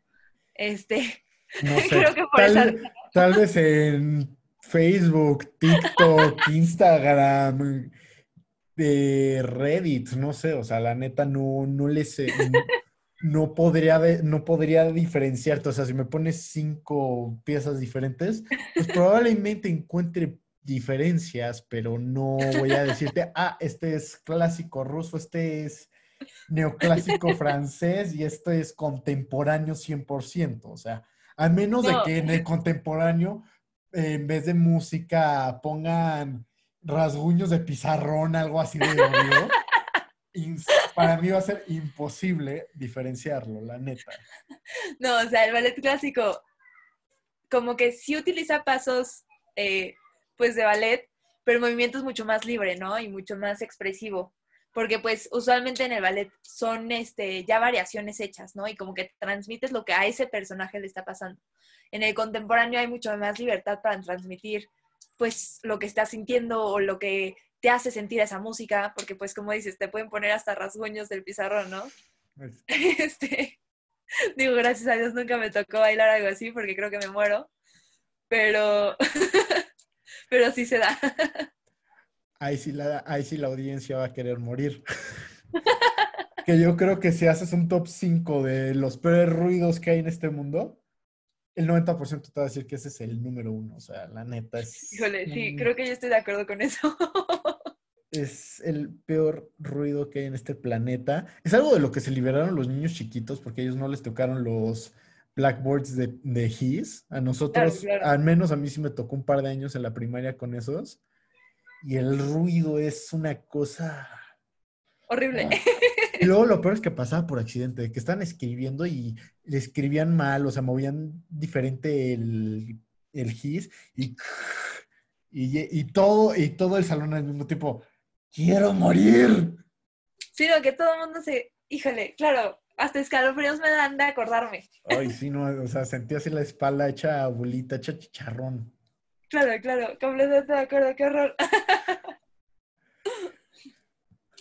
Ahora, tú como ya bailarina con bastante experiencia, no, tú dices que no profesional, pero ponte tú semiprofesional, si sí se podría decir, ya veterana, por lo menos, ¿qué dirías que es más importante, desarrollar lo tradicional o desarrollar tu propio estilo? Es que depende de cuál sea tu objetivo, ¿no? Porque, bueno, depende uno de la compañía a la que quieras ingresar, si te gustaría ser profesional. Si es por hobby, pues ahí sí dependerá también de tu escuela, dependerá, este, pues del tipo de baile que tú prefieras. Porque los dos creo que eso tienen muchísima importancia. Tipo, mi escuela era mucho más técnica que, o sea, que personal, ¿no? Este, entonces, pues toda la vida fue que si mete la pompa, que si baja el brazo, que si el estómago, que si el cuello, que si, ¿sabes? Toda la vida fue eso. Y hasta ahorita de, o sea, ya pues más grande, como el 15, 16, ya fue así de, ah, ahora siéntelo. No, pues ahora cómo lo siento, ¿no? O sea, estoy concentrada que, que tengo que estar derecha, en que tengo que tener el andeor, en que tengo que hacer los pasos perfectos. ¿Y ahora quieres que lo sienta? Claro que no, ya sabes. Este, y digo, a mí en lo personal creo que fue de las partes que más me costó desarrollar, como esa parte de sentirlo, porque sobre todo había veces que me ponían este, hacer variaciones que pues no tenían que ver con mi personalidad. Entonces decía, Dios mío, ¿ahora qué quiere que haga? ¿No? O sea, tipo me pusieron el año pasado una variación este, de una, bueno, se llama Esmeralda, que es esta gitana, este, súper sensual, súper este, coqueta que anda ligando a todo mundo. Y pues así es era mi personalidad. Entonces me costó la vida sacarlo, ¿no? A la gente que no conoce a Moni es, la, es no, es reservada, pero es la persona menos flirty que hay en el planeta, déjenme les digo. O sea, les juro, eh, es increíble persona, sí se puede platicar muy bien con ella, pero la persona menos flirty que puedes encontrar en esta vida. Y quiero, y quiero recalcar que Esmeralda es el nombre más cliché que le puedes poner a un gitano.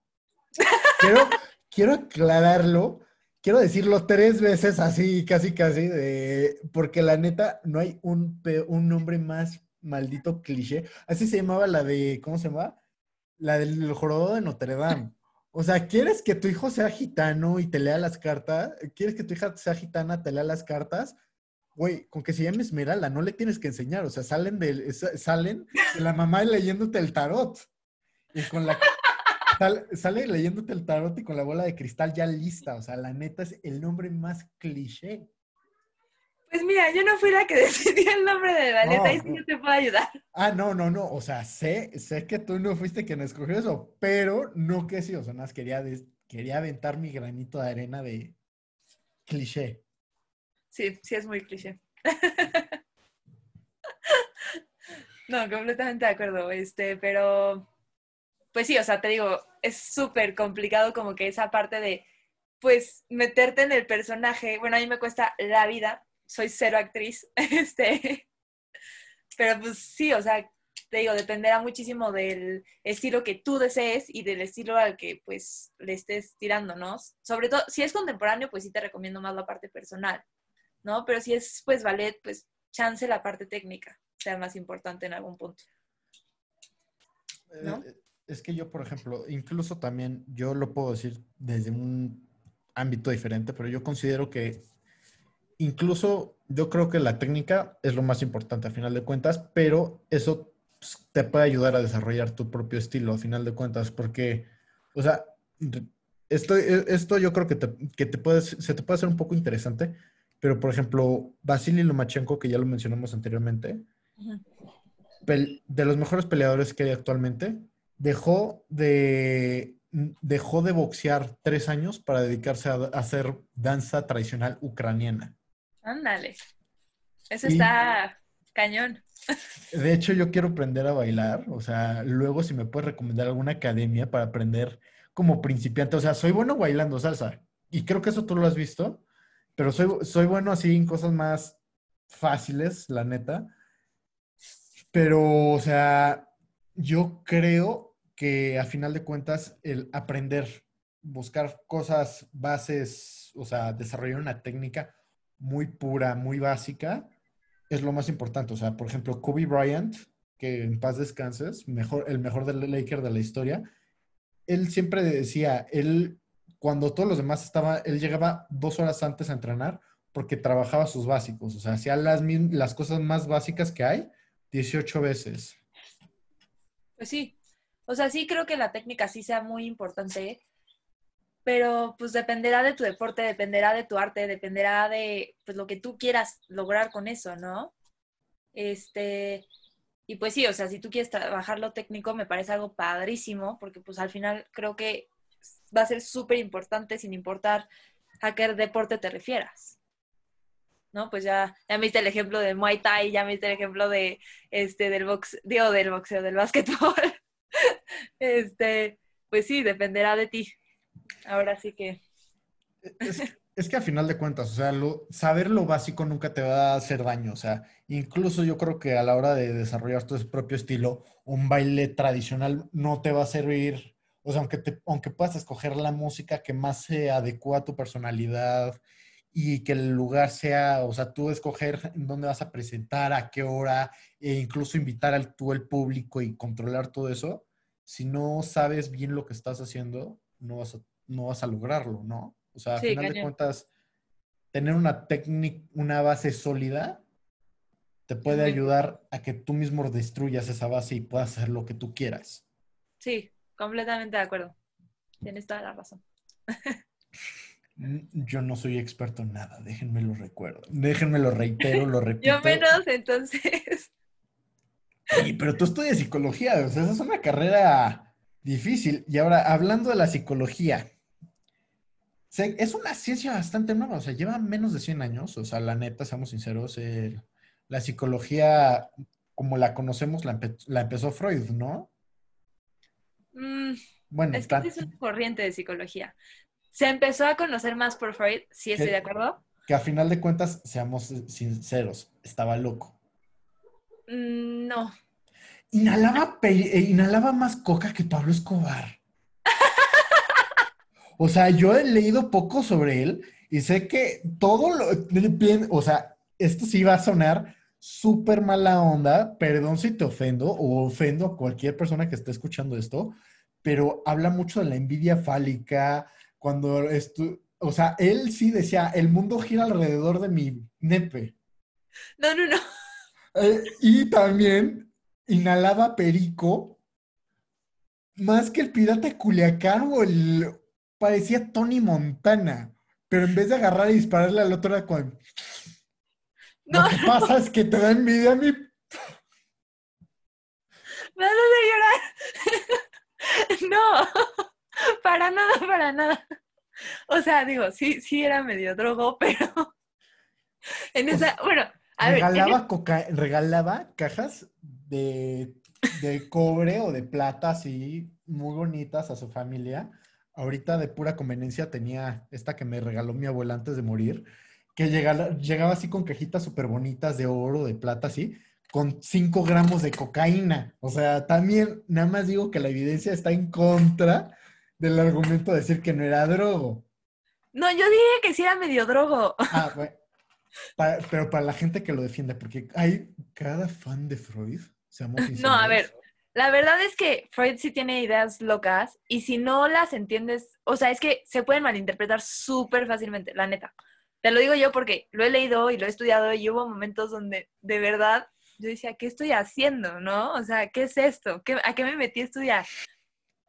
Este, pero pues, o sea, sí es cosa de como que buscar entenderlo correctamente. Digo, la verdad es que a mí me han dado muchísima guía, gracias a Dios, porque sí me hubiera costado la vida descifrarlo sola, yo creo. Este, porque como dices, tiene ideas súper locas, súper pasadas, pero también tienes que pensar que, uno, él trabajó con puros pacientes internados. O sea, eran pacientes patológicos, ¿no?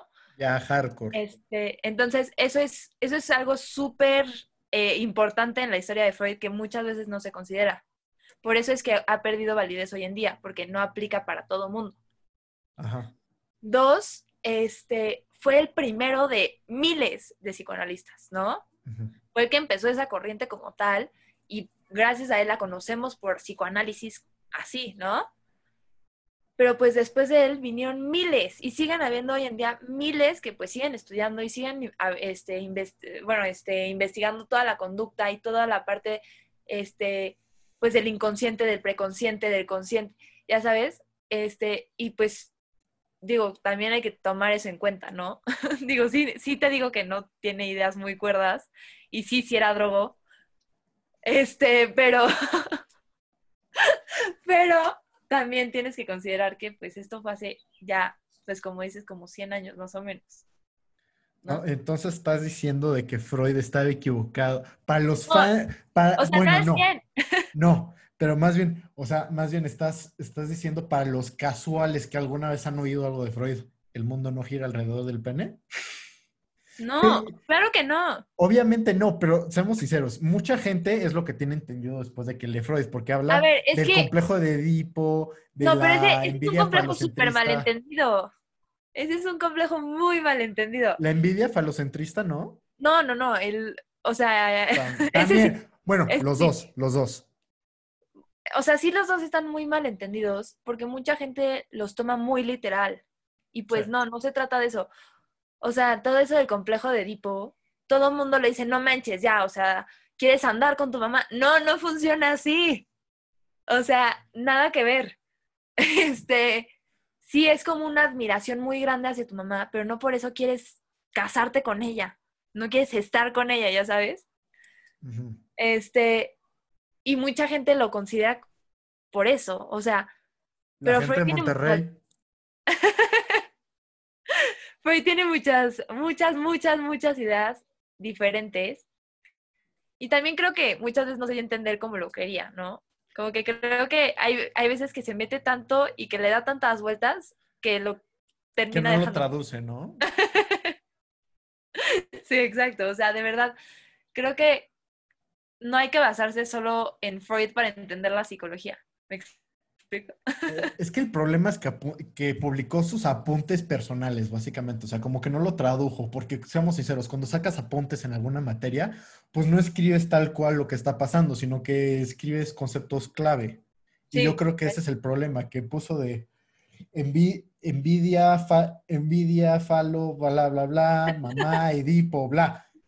Y, y no fue no, lo que pasa es que es un concepto de admiración, pero lo que publicó es, ah, quieres con tu mamá, quieres con tu... es cierto. O sea, eso es lo que yo creo que es lo que pasa, o sea, que lo que publicó es, eh, amas a tu mamá, tal, tal, tal, pero no explica, no, no, o sea, por lo que yo estoy diciendo, no estoy diciendo que entienda el tema, pero yo lo que estoy diciendo es de, ok, él, tradu él vendió el apunte tal cual como lo tenía en su cuaderno madreado que se llevaba a todos lados en vez de agarrar, leer el cuaderno y, empezar a traducir de... Eh, el complejo de Edipo habla de una, de una gran admiración hacia tus padres, por lo cual, bla, bla, bla, y sientes que te, te están robando el amor, punto final. Pero en vez dice, y, en vez pone de, odias a tu mamá más a tu papá, quieres con tu mamá. O sea, algo así. Hashtag Monterrey. Sí, o sea, es, bueno, sí, creo que sí hubo, sí hay varios libros donde publicó como sus apuntes personales, hay otros donde sí los redactó pues de una manera un poquito más clara. Pero pues sí, o sea, sí creo que es un personaje muy malentendido y creo que es una persona que pues tal vez no supo este, traducir sus ideas de la mejor manera, ¿no? Es que también está muy difícil traducir la mente humana, ¿no? O sea... No, está muy difícil, muy. Te lo digo con la poca experiencia que tengo. O sea, yo, yo hubo un momento en el que quise estudiar psicología, pero luego dije, yo creo que yo sí me vuelvo loco. No, ha habido muchas amigas que me dicen, ¿segura que quieres esa responsabilidad? O sea, yo me siento difícil teniendo que cuidar de mi propia salud mental como para hacerme responsable de la de alguien más. Y además, eh, o sea, yo he escuchado, no me consta, ni quiero decir que sea la regla, y esto te lo dije a ti de broma cuando te conocí. Ah, estoy, ¿quieres estudiar psicología? Entonces estás loca. Sí, este, pues mira, no te voy a mentir, hay varios en mi carrera que sí creo que lo están estudiando más por ellos que por buscar ayudar a alguien más. No lo dudo que sea algo que pues la gente, algunas personas busquen. No es mi caso, la verdad no me metí por eso. Este, digo, seguro sí tengo varios temas. No, más bien tengo varios temas y por eso voy a terapia y los resuelvo. Vayan a terapia, no se droguen. no se droguen, cómprense ropita y vayan a terapia. Buen anuncio. Buen anuncio. Este, sí, o sea, literal, de que, digo, creo que cada quien necesita trabajar sus cosas y creo que cada quien, este, necesita como comprenderse y la verdad es que, o sea, es algo súper importante y tú creo que no me dejarás mentir, es algo necesario, ¿no? En la vida. Completamente. Este, de verdad creo que todas las personas necesitamos a un psicólogo. No te digo todos los días de toda, de toda tu vida, no, pero en algún punto de estrés, de enojo, de tristeza, de angustia, de en donde te sientas estancado, te puede ayudar muchísimo, ¿no? Estoy completamente de acuerdo. O sea, lo peor que puedes hacer es comerte tus emociones. Sí, cañón. O sea, la gente que se, que se pierde de sus emociones, o sea, las busca bloquear o de cualquier forma, no hay una forma sana de bloquear tus emociones. Al final de cuentas son parte del ser humano y de la forma en la que pues nos desarrollamos a final de cuentas. O sea, si no, si no te estás si te estás privando de tus emociones, te estás privando de vivir y de ti mismo. Sí, no, cañón. Este, sí, o sea, justo, tipo, ya he llevado varias materias de trastornos y pues viendo varios trastornos, la maestra nos decía, uno de los mayores causantes es que las personas inhiben el enojo o que inhiben la tristeza. Entonces dices, qué cañón, ¿no? O sea, por no querer sentir, desarrollas algo peor. Exactamente. Ahora, por ejemplo, quiero hablar de situaciones ya un poquito más, esto ya va a estar más polémico. No sé si estés, estás lista. Pues lo intentaré. Situaciones como, por ejemplo, yo no sé si, creo que conoces este caso, mi caso particular, no, tú no me conociste gordo, pero yo llegué a pesar 120 kilos. Y fue pues situaciones de depresión y así. ¿Tú qué opinas de que actualmente eh, situaciones ya, eh, ya físicas que están relacionadas con trastornos mentales, como lo puede ser la depresión, estrés, situaciones así, que ya buscan normalizar la obesidad, por ejemplo. Ok, creo que la obesidad, bueno, hay que aclarar que esta es mi opinión, ¿no? Eh, este... No te preocupes, esto ya va al principio del podcast, todos los episodios comienzan con un anuncio de estamos, no estamos afiliados a ningún partido político, ni a ninguna organización religiosa, ni nada. Buenísimo, buenísimo. Ah, y, que, y que estas son puras opiniones e, y no, y son comentarios, o sea, no es, no necesariamente son las cosas que, que, de verdad crees que deberían de pasar o que las cosas las estamos diciendo literalmente, pero pues adelante, por favor. Pues, o sea, sí, sí creo que pues ha llegado, bueno, hay personas que intentan normalizar pues estos síntomas psicosomáticos, como les llamamos, este, o sea, las cosas que no puedes expresar con tu boca, los expresas en el cuerpo. Y no creo que sea algo que se deba de normalizar, porque pues no, no es lo correcto. Este, tipo, sí entiendo este, que hay casos donde pues la persona sienta esa necesidad de, de pues expresarlo con su cuerpo porque no quiere lidiar con esos sentimientos pero no hay que normalizarlo porque no es normal. Eso debería de ser igual otro punto, punto de alerta, ¿no?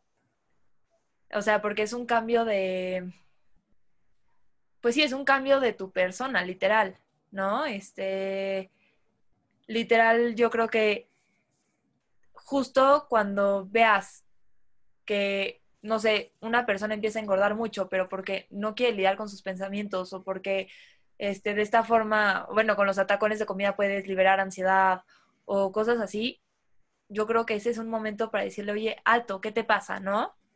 De enfrentar la situación y decirle, a ver, aquí estoy para, para lo que necesites, pero necesito que me hables, ¿no? porque en cuanto empiezas a normalizar estos dolores en el cuerpo, esta obesidad, esta, bueno, es, o sea, es un trastorno alimenticio, claro que no se puede normalizar, ¿no? Porque todo lo que no estás pudiendo expresar con tu boca lo estás expresando en tu cuerpo y pues no es lo más sano. Lo que está muy chistoso, o sea, bueno, no está chistoso más bien, pero lo que está muy raro y muy interesante en mi opinión es que, por ejemplo, estamos normalizando la obesidad. Y cuando agarras y, por ejemplo, hablan de que es que la salud viene en todo tipo de formas y así, por lo general lo dice gente con obesidad. Y aunque también, seamos sinceros, hay casos de anorexia que los vemos medio normalizados, como lo son las modelos de Victoria's Secret, que la neta no sé por qué es tan inspiracional cuando en mi opinión, estoy, quiero recalcar en mi opinión, no, se, no es tan estético. Yo creo que es mucho más el show del vestido con alas y así. Porque cuando las ves dices, en mi opinión, se ven desnutridas, yo diría. Y, ella, y también lo vemos normalizado, pero en ese contexto en específico. Pero por lo general, si ves a alguien así que sufre de anorexia, no lo vemos no lo, la sociedad no lo busca normalizar tanto como la obesidad. O sea, sí, este, creo que tienes un muy buen punto, este, porque como dices, está mucho más normalizada la obesidad, pero yo creo que aquí ya entraría un tema más de salud, ¿no? Porque no todas, o sea, no toda la obesidad está causada por problemas psicológicos. Sí hay casos, sobre todo cuando tiene que ver con la depresión o cuando tiene que ver con la ansiedad, pero no, pero no es una regla, ¿no? O sea, no sería un criterio en el que yo me fijaría como tal para distinguir un trastorno de otro, ¿no? Creo que la gente está intentando este, justificar como esa hambre que tiene o pues también, no sé, digo, si hay casos donde pues es por alguna situación médica que la gente engorda. Sí. Y pues digo, en esos casos la verdad me imagino que ha de ser durísimo, pobres personas. Este, pero sí, no, no creo que hay que normalizar la obesidad porque no es lo sano, ¿no? O sea, ni físicamente ni mentalmente, ¿no? Porque estoy segura de que toda esa gente que, ay, es que no me importa lo que los demás piensen, en el inconsciente te importa. Por algo dices que no te importa. Ajá, somos, o sea, somos personas, somos seres sociales, buscamos esa aprobación de los demás, ¿no? De que el, de que el otro te diga, a ver, este, estás bien, o oye, qué guapa, oye, este, es muy inteligente, ¿no? Todo el día estás buscando esa aprobación y pues mucha gente, de hecho, como que hasta sale de su camino para buscar esa aprobación de las personas, ¿no? Para que alguien te diga, oye, hoy te ves más flaca, oye, hoy te ves más arreglada, oye, ¿sabes? Pero pues sí, no, o sea, esto no es algo sano que hay que normalizar, no, no, no, para nada. O sea, al final de cuentas, seamos sinceros, nosotros como ser humano, o sea, si agarra y alguien random que no conoces, mientras que no lo digan una actitud creepy, agarra y te dice, oye, qué, oye niña, qué bonita te ves, güey, te hacen el día. Sí, que dices, neta, wow, ya, o sea, y hasta sonríes, ¿no? O sea, luego, no sé si a ti te ha pasado, pero cuando te llega un DM en Instagram de alguien que ni conoces y te dicen, oye, estás bien, oye, qué, oye, te das, qué, qué padre foto o lo que sea, es como, ya, el resto del día no te importa, o sea, eres feliz, ya nada te puede deprimir, hablando metafóricamente, pero obviamente le da un boost a tu humor todo el día. Sí, cañón. No, sí, o sea, creo que a todos nos ha pasado, o a la mayoría de las personas nos ha pasado. No, yo soy bien feo, así que no. no te creo nada. Este, pero que literal alguien te diga, no sé, el oye, qué bonita, lo conozcas o no, vas a sonreír y vas a decir, ay, gracias, ¿no? Obviamente hay límites. No, obvio, obvio. O sea, es, esto lo voy a decir por experiencia, no sé si sabes, porque yo sí publico estas cosas que me han pasado, luego lo subo en Instagram y soy muy abierto de todas estas situaciones tan, tan peculiares que a mí me han pasado. Pero pues a mí ya me ha pasado como tres veces que me piden fotos de mis pies. ¿De los pies? De los pies. Gente con fetiche de pies que me dice, y, todas las veces han comenzado las conversaciones normal, porque yo por lo general si me escribe un, alguien que no conozco, pues respondo, soy civilizado, soy amable, pero siempre, eh, de hecho, creo que por ahí tengo el voice note de uno de ellos, que es como de, oye, es que vi, te, te encontré en Instagram y vi que eres muy alto y, oye, ¿qué número de, qué número de zapato calzas? No, pues les respondo y así, y luego le dicen, y luego me escriben de, oye, me gustaría pagarte por unas fotos de tus pies. ¿Qué onda? O sea, ahí es cuando dices, No me ha pasado eso.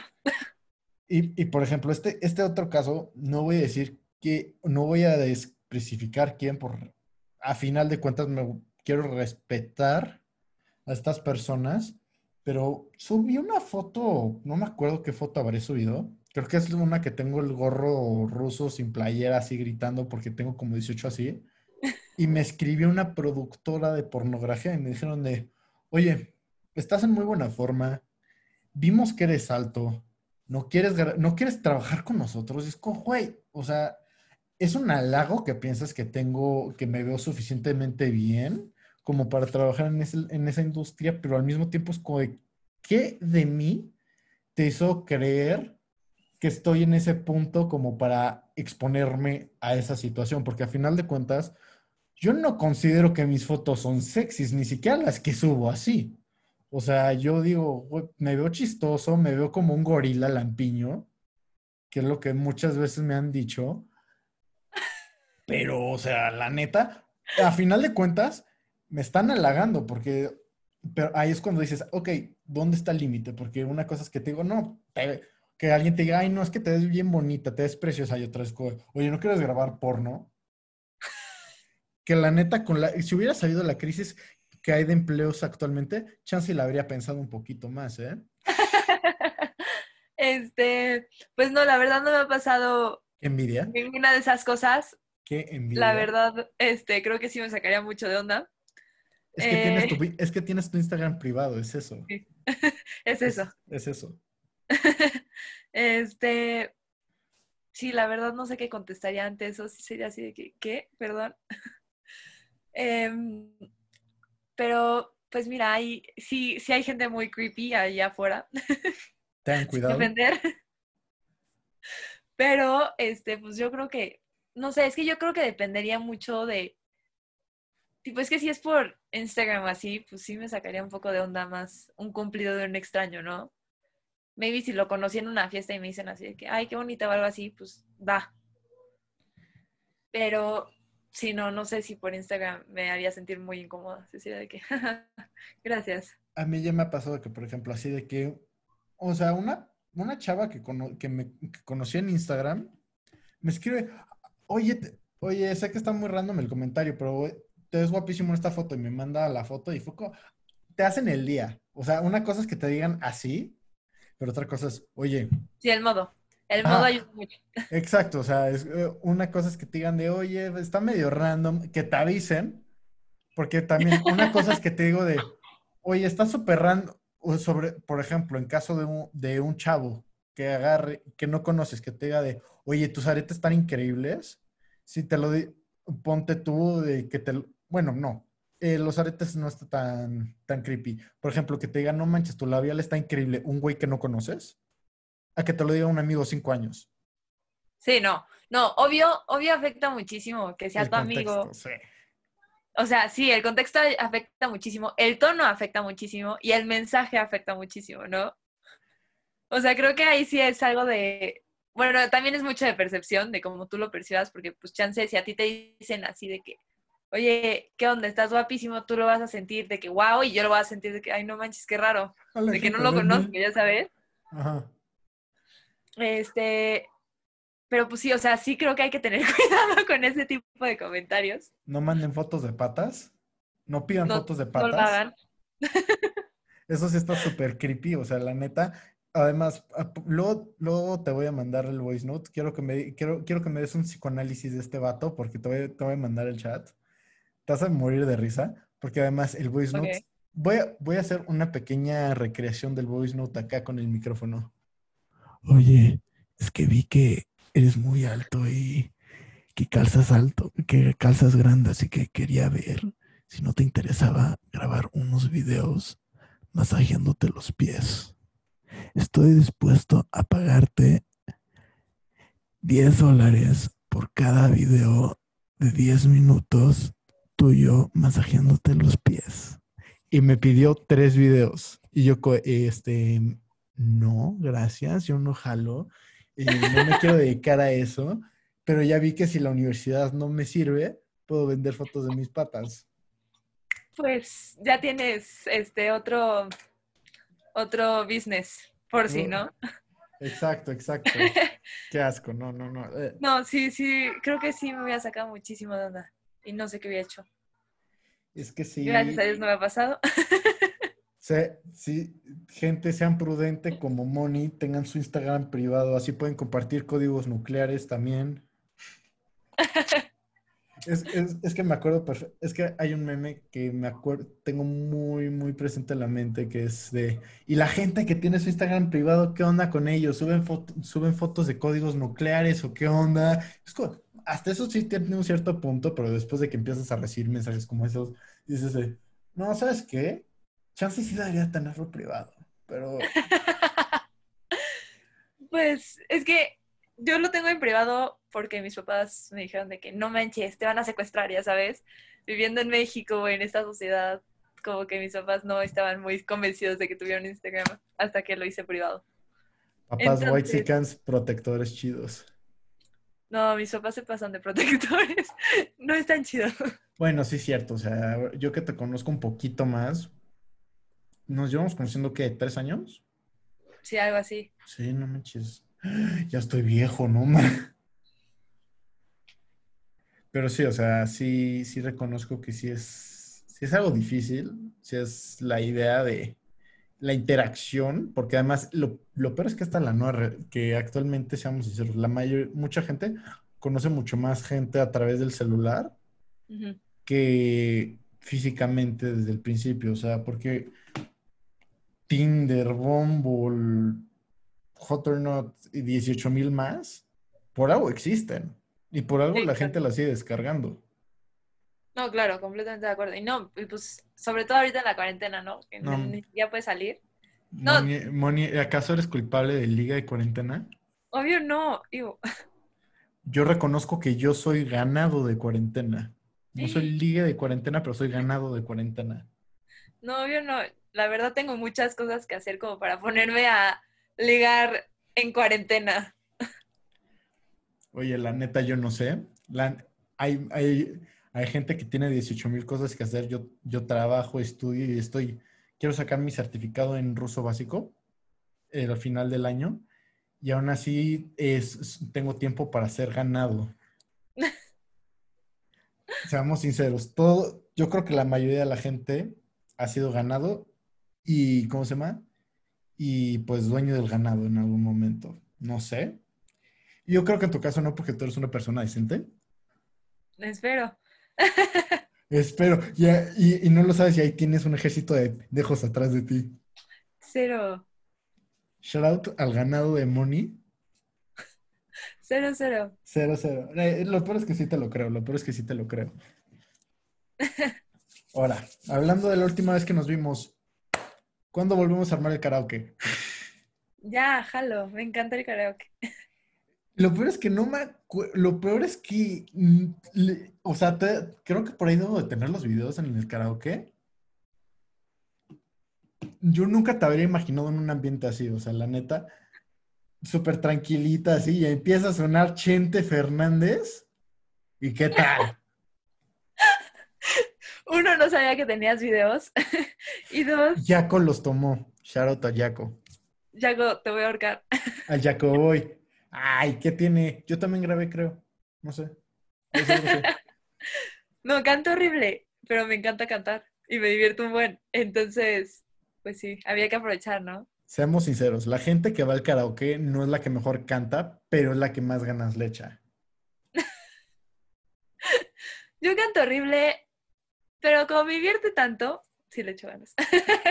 No, no, no, la neta no cantas tan mal. Yo recuerdo, yo sí celoso cuando me subí a cantar la de la, de Bohemian Rhapsody con Jaco y el, y el poderosísimo Gonzalo, también conocido como el Canelo por pelirrojo, pero bueno. que me acuerdo que nosotros hicimos el oso porque termina de, termina de cantar Gonzalo y agarra el micrófono y se pone a hacerle como Freddie Mercury de... ¡Eh! claro, claro, me acuerdo de ese día. Obviamente un oso increíble, pero yo, me, yo o sea, me acuerdo y digo, güey, fue épico, o sea, me siento... Estuvo muy divertido. Yo creo que desde tu punto de vista dices, qué oso que estén haciendo eso, pero desde mi punto de vista fue güey, soy Freddie Mercury, sin, sin morir de sida. No, estuvo muy divertido ese día, la neta. O sea, sí me, me divertí muchísimo. Sobre todo por el karaoke.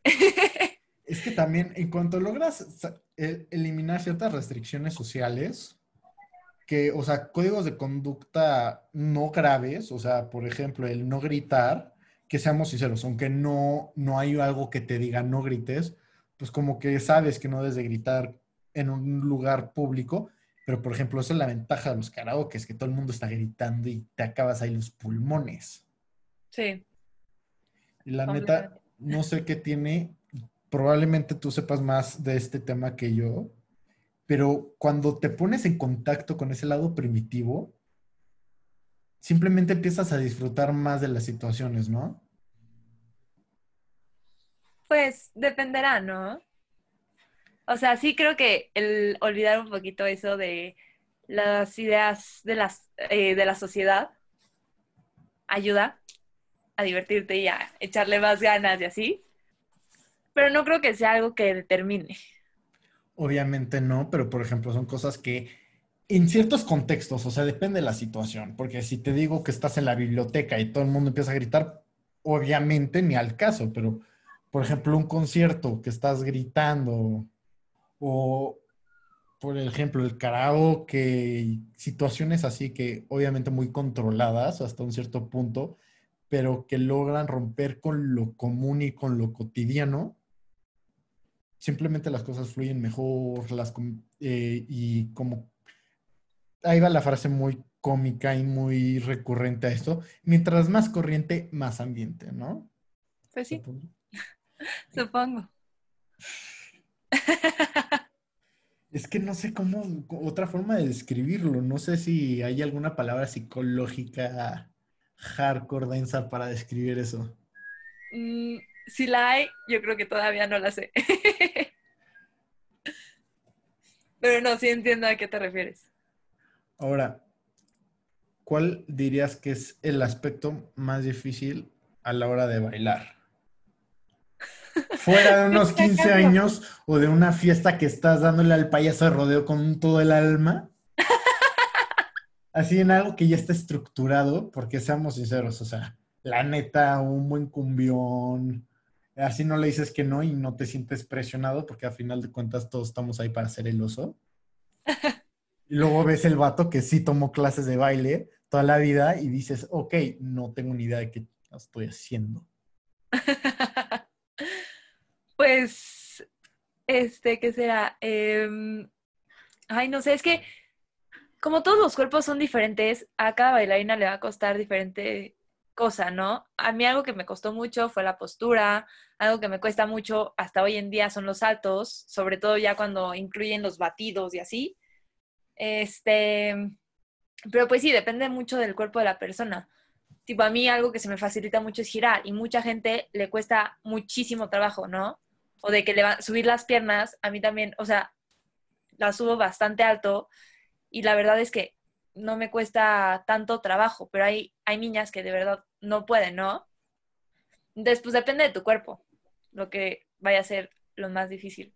Chance de tener técnica perfecta sea lo más difícil, como en general. ¿Neta tú crees que es más difícil el lado físico que el psicológico en ese aspecto? O sea, porque yo al menos en, en el lado deportivo en el que yo he estado, yo creo que es mucho más difícil el lado psicológico, pero yo creo que es porque también le he dado casi puro deporte en el que si no estás bien psicológicamente, vas a terminar sin un diente o lastimado seriamente, pero no sé ahí. Pues, o sea, es que depende del ambiente en el que te encuentres, ¿no? O sea, porque tipo, mi academia, pues digo, sí íbamos a competencias y así, pero no era tan competitiva. Este, yo la verdad es que ahí tuve amigas súper buenas que pues como que nos apoyábamos mutuamente, entonces eso lo hacía mucho más fácil, ¿no? Tipo, este año me tocó estar con un grupo mucho más competitivo, este año que pues regresé a tomar clases, aunque sin hacer examen ni nada, porque pues ya estaba graduada. Y pues este, literal, si había días que decía, Dios mío, o sea, yo vine a disfrutar la clase y salí estresada, ¿no? Porque si yo daba tres giros, entonces la que seguía de mí tenía que dar cuatro porque cómo iba a ser posible que yo le haya ganado, ¿no? Entonces, o sea, como que sí depende mucho del ambiente, de tu grupo y de, pues sí, de las personas que te rodean. Tipo, yo tuve una miss que la neta es que siempre, siempre, siempre nos inspiraba. O sea, todo el día era, tú puedes, tú puedes, sigue, sigue, sigue, ¿no? ¿Para de Regil? No. Me muero, yo creo que Sonríe, esto es tuyo, nadie te lo puede quitar. No, o sea, era, era Bárbara de Regil, pero low key, ¿no? O sea, como que sabía qué decir en el momento en el que lo necesitabas, ¿no? Había días donde de verdad yo salía de que desesperada de la clase y me decía, a ver, fue un día malo, no pasa nada, a la siguiente lo vas a lograr, ¿no? O de que si trabajas esto, te va a ir mejor, ¿no? Como que siempre tenía algo positivo que decir, pero sin ser tóxico. Es que también, o sea, seamos sinceros, muchas veces en el área deportiva sí hay muchísima competencia muy tóxica luego entre compañeros y por ejemplo en el ballet yo creo que es muy fácil verlo en la película de El Cisne Negro de que todos se, de que todos se odian y todos son unas todas son unas perras una con la otra porque quieren tener el protagónico y yo creo que eso también lo ves en cualquier deporte. Es como, güey, es que yo quiero ser el chido, yo quiero destacarme sobre todos los demás. Y así, por eso una cantidad de competencia luego se llega a ver. O sea, afortunadamente últimamente no. Y en cuarentena menos. Me pasa eso, así que sí, reconozco que ha de ser muy difícil. ¿Y tú qué dirías que es lo más importante para mantener tu salud psicológica y mental? La verdad es que creo que a mí me ayudó muchísimo, digo, depende de las personas, pero a mí me ayudó muchísimo como el tener el apoyo de mis papás, el tener el apoyo de mis maestros, el tener el apoyo pues de mis amigas, ¿no? Que no, no siempre fue fácil y claro que hubo veces que me dijeron cosas que pues en vez de ayudarme me perjudicaron, ¿no? El típico de, ah, es que siempre estás entrenando, ah, es que siempre estás haciendo, ¿no? Y eso pues no te ayuda porque pues si de por sí te está costando que te estás perdiendo cierta parte de tu vida por andar ensayando, en mi caso, el que te digan, híjole, es que ya no te vamos a invitar porque siempre, nunca puedes. O es un clásico. Te afecta mucho. Bueno, a mí me afectaba mucho, ¿no? Y decía, ¿cómo es posible que la gente más cercana a mí luego no me entienda, no? Sí, o sea, fue hasta secundaria que me empecé a llevar con una niña súper metida en fútbol, que fue como, gracias, ella me entiende, ella sabe por lo que estoy pasando, ¿no? Y como que también, shout out a Carmen Acedo, la adoro, este, gracias a ella, literal, como que me ayudó muchísimo a estar motivada y pues eso de ponerte mini metas también me ayudó mucho a pues mantener mi salud eh, mental, ¿no? Porque sabía que iba hacia un punto, no, no era en vano, ¿no? Sí mucha gente me decía de que, ay, no, ya, o sea, qué flojera, ni para qué lo haces, ¿no? Pero yo sabía que tenía una meta para mí, o sea, y era para demostrarme algo a mí. Me daban igual los demás, era algo que yo quería para mí, ¿no? Y pues la gente que no lo entendía, pues chin. Chido tu cotorreo. Sí, mucha gente pues la saqué de mi vida justo por no entender eso, ¿no? Fuera gente tóxica. Exacto. Ah, o sea, la neta sí, sí reconozco que, o sea, la vida de un atleta de alto rendimiento es completamente diferente a la del resto de la gente que vas a ver en tu vida diaria, ¿no? Sí, muchas personas no entienden eso, ¿no? Sí, o sea, yo en ese aspecto me identifico mucho contigo de que muchas veces te pierdes de fiestas, cumpleaños, hay anécdotas así que ya te sabes la historia, pero no estabas ahí, así que hasta te sientes de, uy, que hay veces que hasta piensas, chance y ese día debido haber faltado. Sí, claro. O sea, Y me, y me llegó a pasar mil veces que de verdad dije, híjole, ¿cómo me puede perder esa fiesta, no? Pero al Ajá. final cuando llegué a mi meta dije, qué padre, valió la pena porque neta conseguí algo que quería para mí, ¿no? Sin importar lo que haya perdido, esto lo quería para mí. Y pues, gente, no se desanimen, sí se puede. Eh, exacto, o sea, es que el problema es que muchas veces la gente, como no ve resultados, las cosas buenas no son fáciles. O sea, la neta, por, por eso la mayoría de la gente, muchísima gente abre empresas, pone negocios. ¿Cuántos de esos son exitosos? Muy pocos. ¿Por qué? Porque no es, no es fácil. Muchísima gente quiere volverse, quiere graduarse en ballet. ¿Cuánta gente lo logra? Muy poca. ¿Por qué? Porque es difícil. O sea, las Sí, o cosas... sea, cañón. O sea, si Literal. fuera fácil, si fuera fácil volverse doctor, todo el mundo tendría ahí su, todo el mundo podría hacerse cirugía, po- todo el mundo podría hacer cirugía. O sea, la neta, por algo es tan hardcore el, a la hora de que alguien dice, es que voy a estudiar medicina, por algo son palabras tan pesadas de medicina. O sea, las cosas, ¿por qué? Porque son 10 años de tu vida. Las cosas que valen la pena no las vas a lograr rápido, yo digo. No, cañón, completamente de acuerdo. Y, o sea, es difícil cuando una persona no ha pasado por eso que lo entienda, ¿no? O sea, porque mucha gente es, ah, yo hacía ballet. ¿En serio? Pues ¿cuánto tiempo? Ah, no, cuando tenía tres años. Y tú vas así de, que, ah, ok. Exacto. y como que ya sienten que entienden lo que tú estás viviendo por ese año, año y medio que estuvieron en ballet. Y tú no, así no funciona, ¿no? O sea, fui la única de toda mi academia que ha hecho Advance 2, ¿no? Este, todas mis amigas, literal, en Advance 1 fue así de que bye y se salieron. Exacto, o sea, yo, por ejemplo, o sea, la neta sí reconozco las cosas difíciles, nunca van a ser fáciles, la neta, No. y, y sería una lástima que lo fueran. Las cosas chidas no, sería una lástima que fueran fáciles porque no las apreciaríamos tanto. Sí, no, completamente de acuerdo. Bueno, Moni, ¿hay algo más que quieras decir? No creo que hablamos de demasiados temas. Es que lo padre de un podcast, muchísimas gracias por animarte. La neta, qué padre que sí, que te animaste a salir de tu zona de confort para hacer este experimento tan raro. Un fuerte abrazo, se te extraña un chorro Igual, y ojalá y algún día te animes a grabar un segundo episodio. claro que sí.